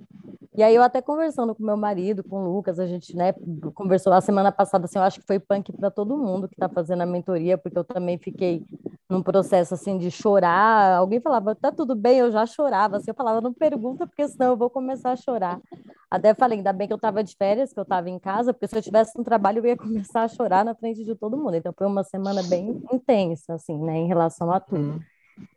E aí, assim, a minha pergunta é: quando a gente identifica, né, que no caso, no meu caso, né, vou falar por mim, que o marido, ele está mais do lado da mãe, assim, né, tá na mãe, né, que tem a diferença de estar no feminino ou tá na mãe, tá nessa questão. Como que eu, como esposa, como que eu consigo me posicionar e ajudar? Porque, assim, eu não vou conseguir mudar ele, a opinião dele ou a situação externa, mas o que que eu consigo fazer para mudar essa situação, assim, para me colocar no meu lugar, e, mas na prática, sabe? Assim, o que, que é, com, como esposa, me colocar nesse lugar para que essa relação flua, né? Para que a gente caminhe junto e consiga seguir, assim, evoluindo mesmo né? na relação, sabe? De marido e mulher. Uhum. É, então, tu já verificou isso, essa dinâmica?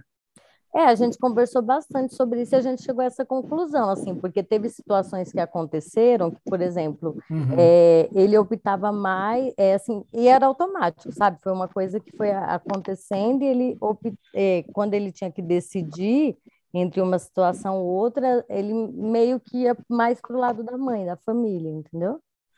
É. Mudar essa situação tu não consegue. Não, não mudar a situação, mas mudar a mim. Como que eu consigo me posicionar? É como que eu consigo. O negócio é se tu vai aceitar viver assim. Porque, na verdade, o que, que acontece? Uh, quando a gente fala lá que a gente carrega, o que, que acontece assim, ó? Do zero aos sete anos, tanto homem quanto mulher, eles vê, a gente fica na esfera da mãe. Dos 7 aos 12, tanto a menina quanto o menino, eles vão para a esfera do pai tomar o masculino. A menina com os 12 anos volta para a esfera da mãe para aprender a ser mulher.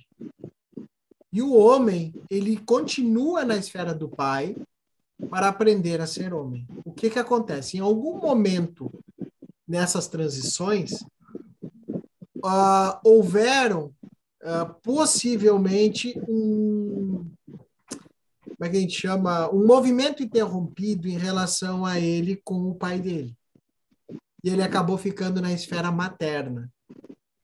O primeiro caminho para a solução disso é quando a gente vai para a vida adulta a gente só consegue assumir a nossa vida adulto se a gente cortar o cordão umbilical se a gente realmente sair da esfera tanto materna quanto paterna. A gente se perceber como adultos e ir para a vida adulta, assumindo as nossas responsabilidades, né? Tanto de uh, nossas responsabilidades como adultos, como marido, como mulher, aí nós conseguimos seguir a vida. Caso contrário, o que, que acontece? Não se desprendeu da esfera materna tá? Porque, em primeiro lugar, quando eu assumo um novo sistema, o meu sistema é esse. A minha nova família é essa: marido, mulher e filhos. Família de origem, deixo para trás. Já recebi o suficiente. Agradeço e vou embora. Tá? Eu pego a minha trouxinha e me mando. É isso. Se eu tenho ainda dinâmicas envolvidas com a mãe, provavelmente vida profissional está lá embaixo. Relacionamento, idem. Vida sexual, então, nem se fala. Faz algum sentido isso? Faz. Não tem o que tu fazer. Ou tu aceita isso assim,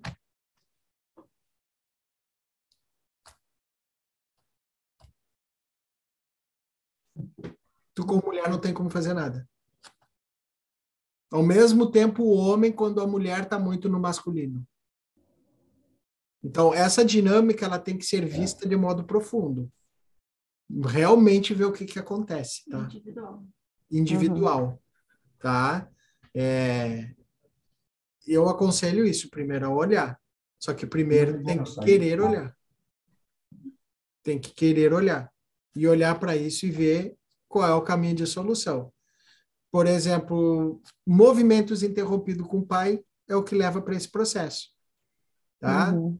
Lembra lá quando eu comentei da minha história? Lá daquele, aquilo lá podia ter um movimento interrompido com o pai que eu fiquei lá de protetor da mãe. Tá? Eu poderia muito bem ter tido essa visão. Só que eu, provavelmente, eu não fiquei na esfera paterna, na verdade, logo eu assumi a minha posição quando eu casei com a Rejane, porque eu tinha meus irmãos como exemplos. Entende? Que meus irmãos casaram e se mandaram, velho. Aí eu tinha essa visão, eu era o mais novo. Dando um pouco eu fui meio no embalo. Entende? Acabei não ficando. Sabe? Só que isso gerou desequilíbrios para mim, foi emocionais. Né? Eu um relacionamento, foi meu primeiro casamento e espero ser o único. Né? Tô há 15 anos, tivemos altas e baixas, um empurrando o outro, normal. Discussões acontecem, não tem, eu até adoro uma discussão, porque tudo que a gente considera conscientemente negativo, na, na, no fundo a gente vai perceber que não é negativo, que é mais positivo do que a gente imagina. Ninguém melhora aquilo que já está bom. Então, se está tudo bom, eu tô, então, eu sou o cara. Se está tudo bom, eu não tenho mais nada para aprender? Claro que eu tenho. Né? Então, eu adoro quando acontece uma coisa que teoricamente sai do controle, que a gente julga como errado. Na verdade, o errado é quando a gente sai do controle, né? É, ninguém aprende sem conflitos, né? Ninguém aprende sem conflito, ninguém aprende sem erro, ninguém cresce sem, sem fracasso, né? É preciso do fracasso para crescer. É preciso a gente estar tá no fundo do poço para poder crescer. Vai crescer como? Estando em cima? Não tem como. Né? Qual é a nova oportunidade se não vir um tombo? Tu vai olhar para uma nova oportunidade se não vir um tombo? Não. Tu vai querer sempre estabilidade. E vida estável no masculino do adulto não existe. Masculino adulto que busca estabilidade, ele está ferrado. Não vai existir. Não existe isso aí, cara. O adulto masculino, ele quer o contrário, ele quer instabilidade. Porque eu não tenho certeza do que, que eu posso chegar. Agora, se eu quero segurança, eu estou buscando o colo da mãe, porque a mãe é que dá segurança, o pai não. O pai manda para incerteza. O pai faz tu te arriscar. Essa, esse é o masculino. É o que arrisca. Entende? Então, quando eu quero, tenho que me desprender. Para eu viver no adulto, eu tenho que me desprender da esfera materna e me fortalecer como homem com a esfera paterna. Esse é o caminho. Aonde tu entra. Não tem como. Assim como o marido também não muda a mulher. Uhum. Não, mas é nenhuma questão de mudar ele mesmo, é de o que que eu posso fazer, sabe, para ajudar, para para melhorar, assim, porque eu sei disso, assim, ninguém é, muda ninguém, né? É, aí tu observa o quanto tu está sendo salvadora nesse processo. Uhum. Isso tu tem que olhar. Então, mas como que eu como que eu entro nessa situação sem ser a salvadora, sem olhando o porquê que tu tá como salvadora. Entendi. Porque não é só na relação que tu tá como salvadora, não. Uhum. Tu é, de repente, tu é daquelas que quer ajudar Deus todo mundo. E onde é que tá a Giovana? Quem olha para Giovana se eu não olho para mim mesmo? Observa isso. O que tu tá é. querendo compensar? Quer ser, quer ser boazinha, com, a, aceitar tudo, tipo, não vou criar conflito, não vou fazer nada, deixa assim, tá, tá, tá, tá bom para ele, tá bom para mim. Não dá, né? É Porque daí isso. a gente fica em desequilíbrio, a gente não aceita internamente a mentira e continua empurrando com a barriga. Porque daí eu vou arranjando o tal do medicamento, e falar com o Luiz, farmacêutico. Porque daí tem remedinho. E acho que agora a gente cai uma ficha que acabou os remédios. Quando a gente chega, acho que até aqui, não sei vocês, mas eu não tenho mais remédio para nada. Outro vai pegar uma foice, cortar algumas coisas, fazer crescer novo. Podar as árvores, né? Tô mal, gente. Amanhã a gente discute no grupo. É aí que tá, é o fortalecer vocês. É isso aí. Né? Então, assim, uh, é muito legal quando o casal vem junto, né? O homem e a mulher. Mas chega às vezes um momento que ou vem ou vai.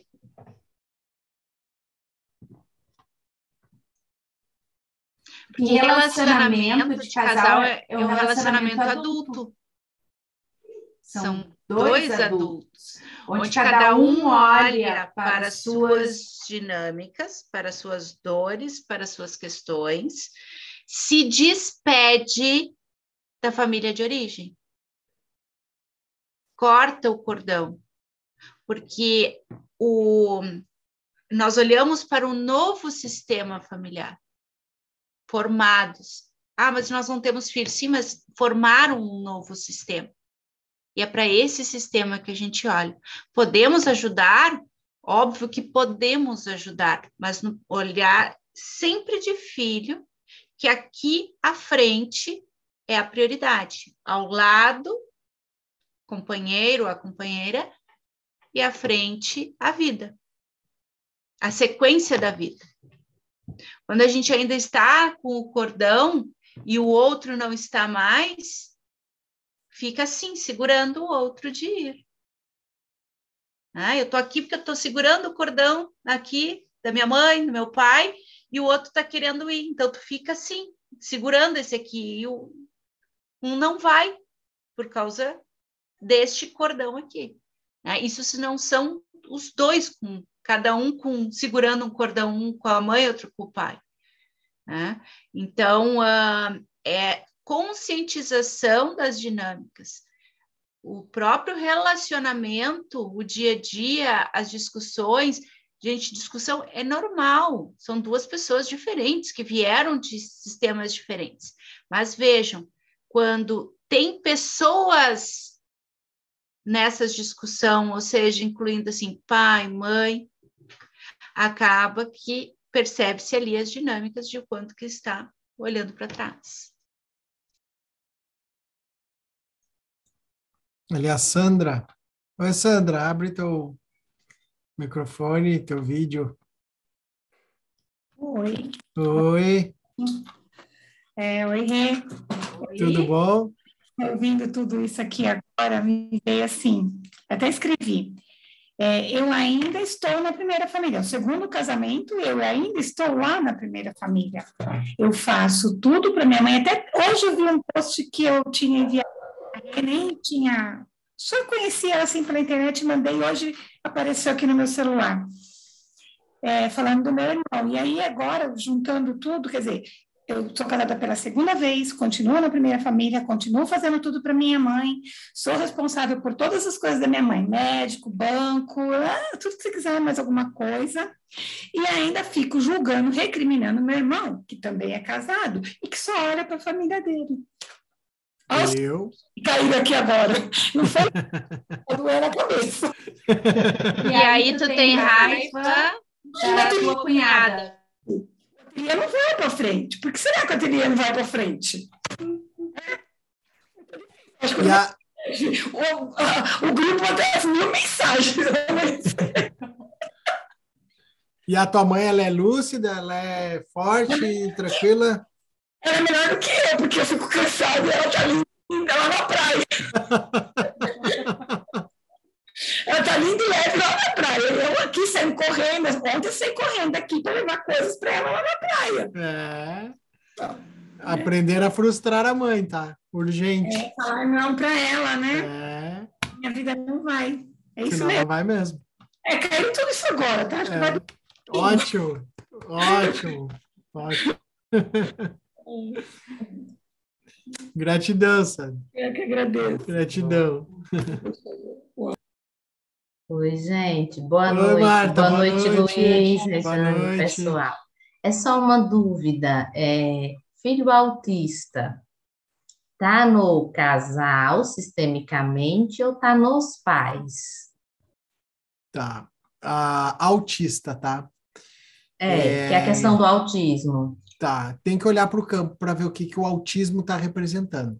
No é campo. No campo, tá? Tem que olhar para o campo para ver. Segundo, dependendo, eu vou falar um pouquinho mais além do sistêmico, tá? Mas dependendo do tipo de autismo, também tem que olhar também uma questão espiritual. Hum. Tá? Ah, sabe aquela história que o autista escuta tudo a mais, escuta... Tem que olhar para o lado espiritual aí também, tá? Eu trabalho com isso. Tá? Certo, é, é o mesmo, é o mesmo caminho. E ah, vai curar o autismo. Cara, autismo é considerado doença pela medicina convencional. Mas se nós olharmos isso de fora de modo maior, né? São apenas uhum. outros reflexos mais acentuados do que nós. Tá? O, o Albert Einstein era autista. Só para te ter uma ideia do que, que eu estou falando. Existem vários tipos né, de autismo. Vamos lá. Vários, vários, tipos, né? Mas Albert Einstein era um autista. A maioria assim, desses cientistas aí são autistas. Entende? Oh. Então tem que olhar, olha meio de lado do sistema, mas leva em consideração o outro lado também, regressões, tá? Por exemplo, uh, uh, eu trabalho com regressões da ABPR, da Associação Brasileira, onde na verdade pode ser feito regressão com transferência de corpos, que é assim, ó, fazer com, tipo, pegar qualquer pessoa aqui no grupo, ou qualquer pessoa, vou ali na rua, pego uma pessoa, trago para dentro e faço uma regressão para a pessoa autista e essa pessoa vai me vai acessar campo da pessoa. E eu não falo nada, quem é nada. Uhum. Entende? E tem esse tipo Entendi. de regressão, e esse tipo de regressão é um tipo de regressão que eu utilizo para esquizofrenia, por exemplo. Tá? Então, dependendo... Provavelmente também tem esse viés espiritual, né? Com certeza. Eu tenho vários, já tive vários clientes já é, esquizofrênicos, tá? que diminuíram e muito as suas reações, muito. Tá? Que basta aprender a lidar com isso. Entendido. Sabe? Muito obrigada. Certo? Gratidão. Imagina. Gratidão. Posso pegar gancho na pergunta dela? Pode, pode, quem? Na, na família da minha mãe, aquela parte, aquela parte que, que eu excluo, talvez inconsciente porque critico demais, existem pessoas, principalmente de uma tia que foi uma das que, que eu conheci, maltratou demais a minha mãe, e tem muitos é, filhos que tiveram quadro de doença mental. Isso também pode ser é, chegado a mim de alguma forma que impacta hoje e também tem a ver com o espiritual? É, tem que olhar, mas bem provável que sim. Bem provável que sim, teoricamente, com certeza. Agora, para ter certeza mesmo, é, é, tem que verificar mesmo no campo sistêmico, tá? Dá uma olhada o quanto isso, mas é bem provável que sim. Ai, Tá? É bem provável que sim. Tá bom. Tá? Obrigada. Tá? Nada, capaz. Alguém mais? A Sandra quer falar mais alguma coisa, Sandra? Não? A, a Vivi, o, o Eduardo ali. Onde é que eles estão? Ah, ali. Estamos aqui. aqui. A gente está assim, você quer falar? Quer falar? É... Quer perguntar? Quer... É, não, que nem, que nem hoje a gente teve aquela aquela aula que você fez com a, com a, constelação. E, e hoje você falando aí, hoje realmente é, é, que nem você falou, a, como é que é o nome da, da, da senhorinha lá? Marília. Da, a, a Marília, ela estava falando que ela já sabe das questões que, que afeta ela e, e, e ela ainda não conseguiu pôr em prática, né? Hoje mesmo eu fui levar o meu pai no, no, no, hospital e aí você falou que tinha aquela questão de, de ter aceitação, de querer guardar mais a minha mãe, ser protetora e tal. E, e, e, hoje o que, que aconteceu? Hoje eu, eu levantei às três da manhã para levar ele no hospital. E, e aí a gente estava lá, e aí a minha mãe que levou ele lá para dentro lá, eu não quis nem saber. Eu falei, não, você é esposo dele aí, você cuida dele aí. Levou ele para dentro lá, ficou lá o dia inteiro lá, eu fiquei lá no carro lá esperando eles lá. E, e aí no final, saímos de lá, acho que era umas sete, quase seis horas da, da tarde. E eu falei, e quando eu cheguei em casa, eu já entrei para dentro, nem falei nada, e tipo assim, eu só fiz a minha obrigação de filho, que era ir lá dar um suporte para ele, porque se, se fosse ver, ele conseguia até trazer o carro, mas como ele foi, ele fez o exame de sedação e tudo, então aí a gente achou por bem eu trazer o carro, mas ele conseguia, conseguiria trazer o carro. É, em nenhum momento é, eu pedi aquela aceitação, pô, pelo menos um obrigado ou qualquer coisa que seja. Não, isso aí já aboliu. Por quê? Porque eu só fui fazer a minha questão de filho.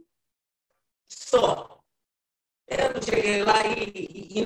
Então, essas coisas assim, na hora que você me falou, ela realmente, na, na nossa, eu falei assim, meu Deus, eu tomei uns dois tapas na cara aqui que, que doeu. Mas, cara, eu saí de lá, ó, que nem eu não dormi ainda, eu levantei às três da manhã, tô até às dez horas ali e eu tô de boa. Tipo assim, eu não fiz aquela coisa pesada, aquela coisa que, ah, não, eu tenho que fazer porque eu tenho que ter aceitação, porque eu tenho que não. E já era. É, é, é, é assim, é que quando você consegue transparecer essa frequência, né? Que nem, pô, meu pai tá com 69 anos de idade. Eu sei que ele não tem nada. Foi que nem você falou, a sua mãe não tá lá com os médicos lá dela, lá, com aquela energia de médico. O meu também tá aqui, eu não quero nem saber. Se ele quiser ir no exame, vai fazer exame, mas eu não ligo. Por quê? Porque a gente sabe que ele tá nessa frequência agora. E a gente não tem mais obrigação nenhuma. Se ele é saudável, se ele é lúcido, se ele dirige, se ele faz as coisas e ele consegue resolver, o problema é dele. Você entendeu?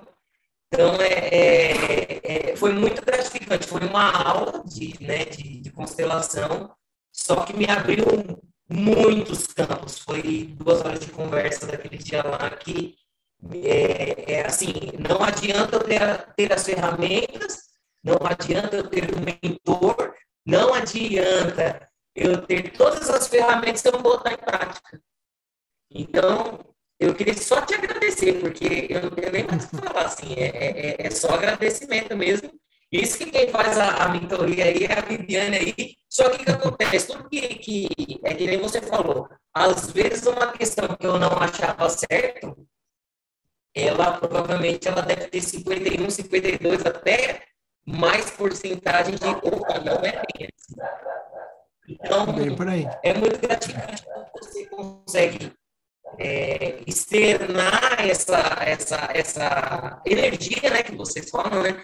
Você conseguir externar isso, nossa, vai ser muito gratificante. Tenho certeza que a Marília, na hora que ela parar, sentar e fazer, não procrastinar, meu, ela vai voar. Vai voar. é isso aí, Eduardo. Bem, ótimo. É ajudar. A borboleta filho, da né? Marília que vai voar. Borboleta da Marília. Bom, bom mesmo. Oxalá se não virar uma águia, né? Joia.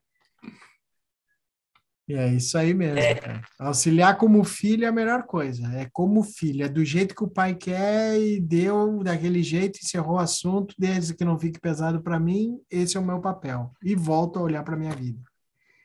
Né? Show de bola. Exatamente.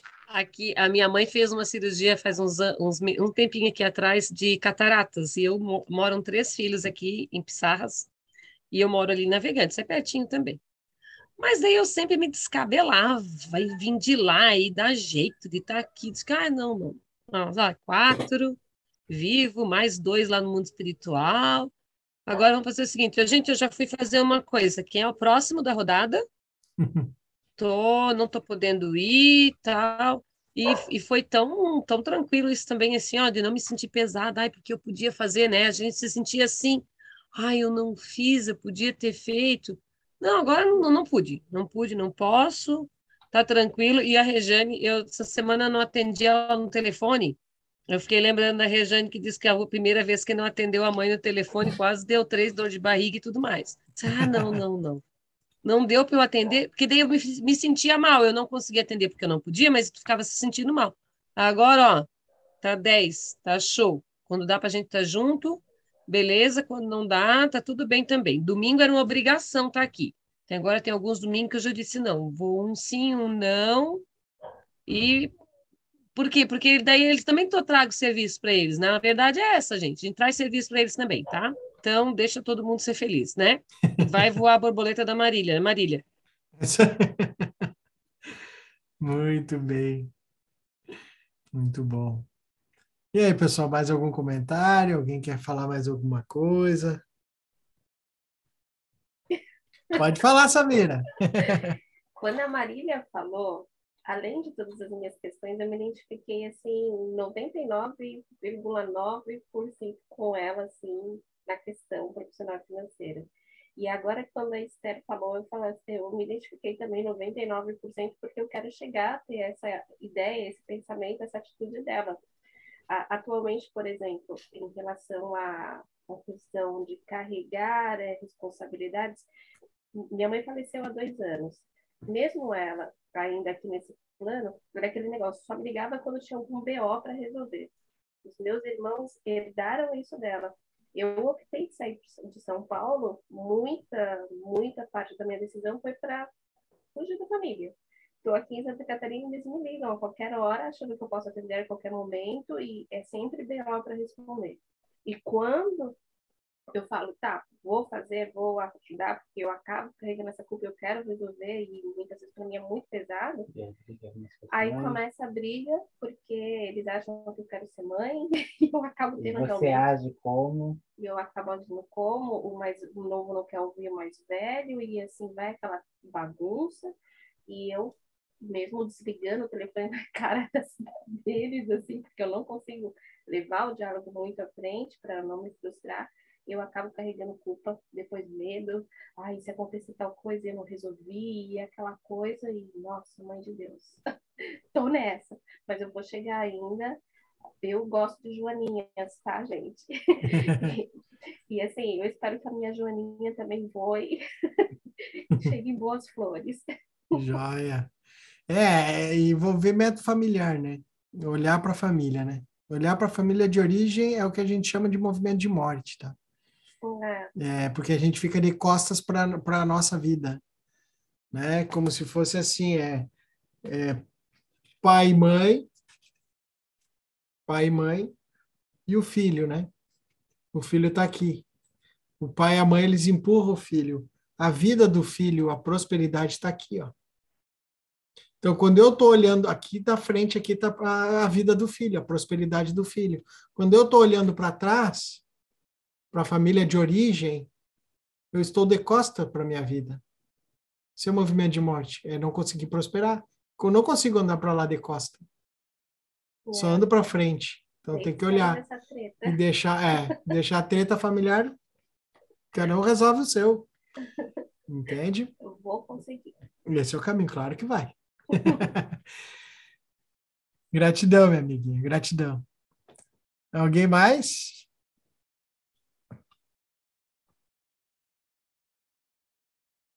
Bom, então, gratidão a todos aí pela oportunidade. Espero aí que, que tenha auxiliado um pouco aí, né? Nessa troca aí de experiências.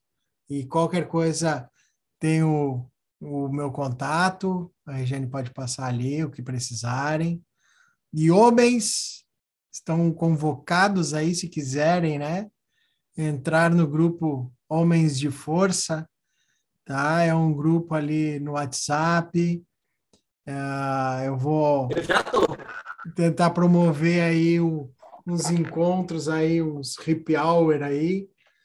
E logo pretendo também dar início aí à mentoria online em grupo também, só para homens, para criarmos força aí, conexão com a nossa essência, né? Com a agressividade masculina, no intuito de seguir a vida, né? Ok? Estão todos aí convidados e qualquer coisa, estou à disposição. Sintam-se abraçados aí online. Um grande abraço aí a todos aí. Gratidão aí pela oportunidade. Muito obrigado. Tchau, meninas. Bom descanso. Obrigada por tudo. O grupo tá lá. Pois deixem essas percepções né, caírem aí. Coloquem lá, qualquer coisa eu boto, passo para o Luiz o questionamento também, ele responde, manda a resposta para vocês. E gratidão aos, aos companheiros aí por estarem hoje neste encontro. E é isso aí.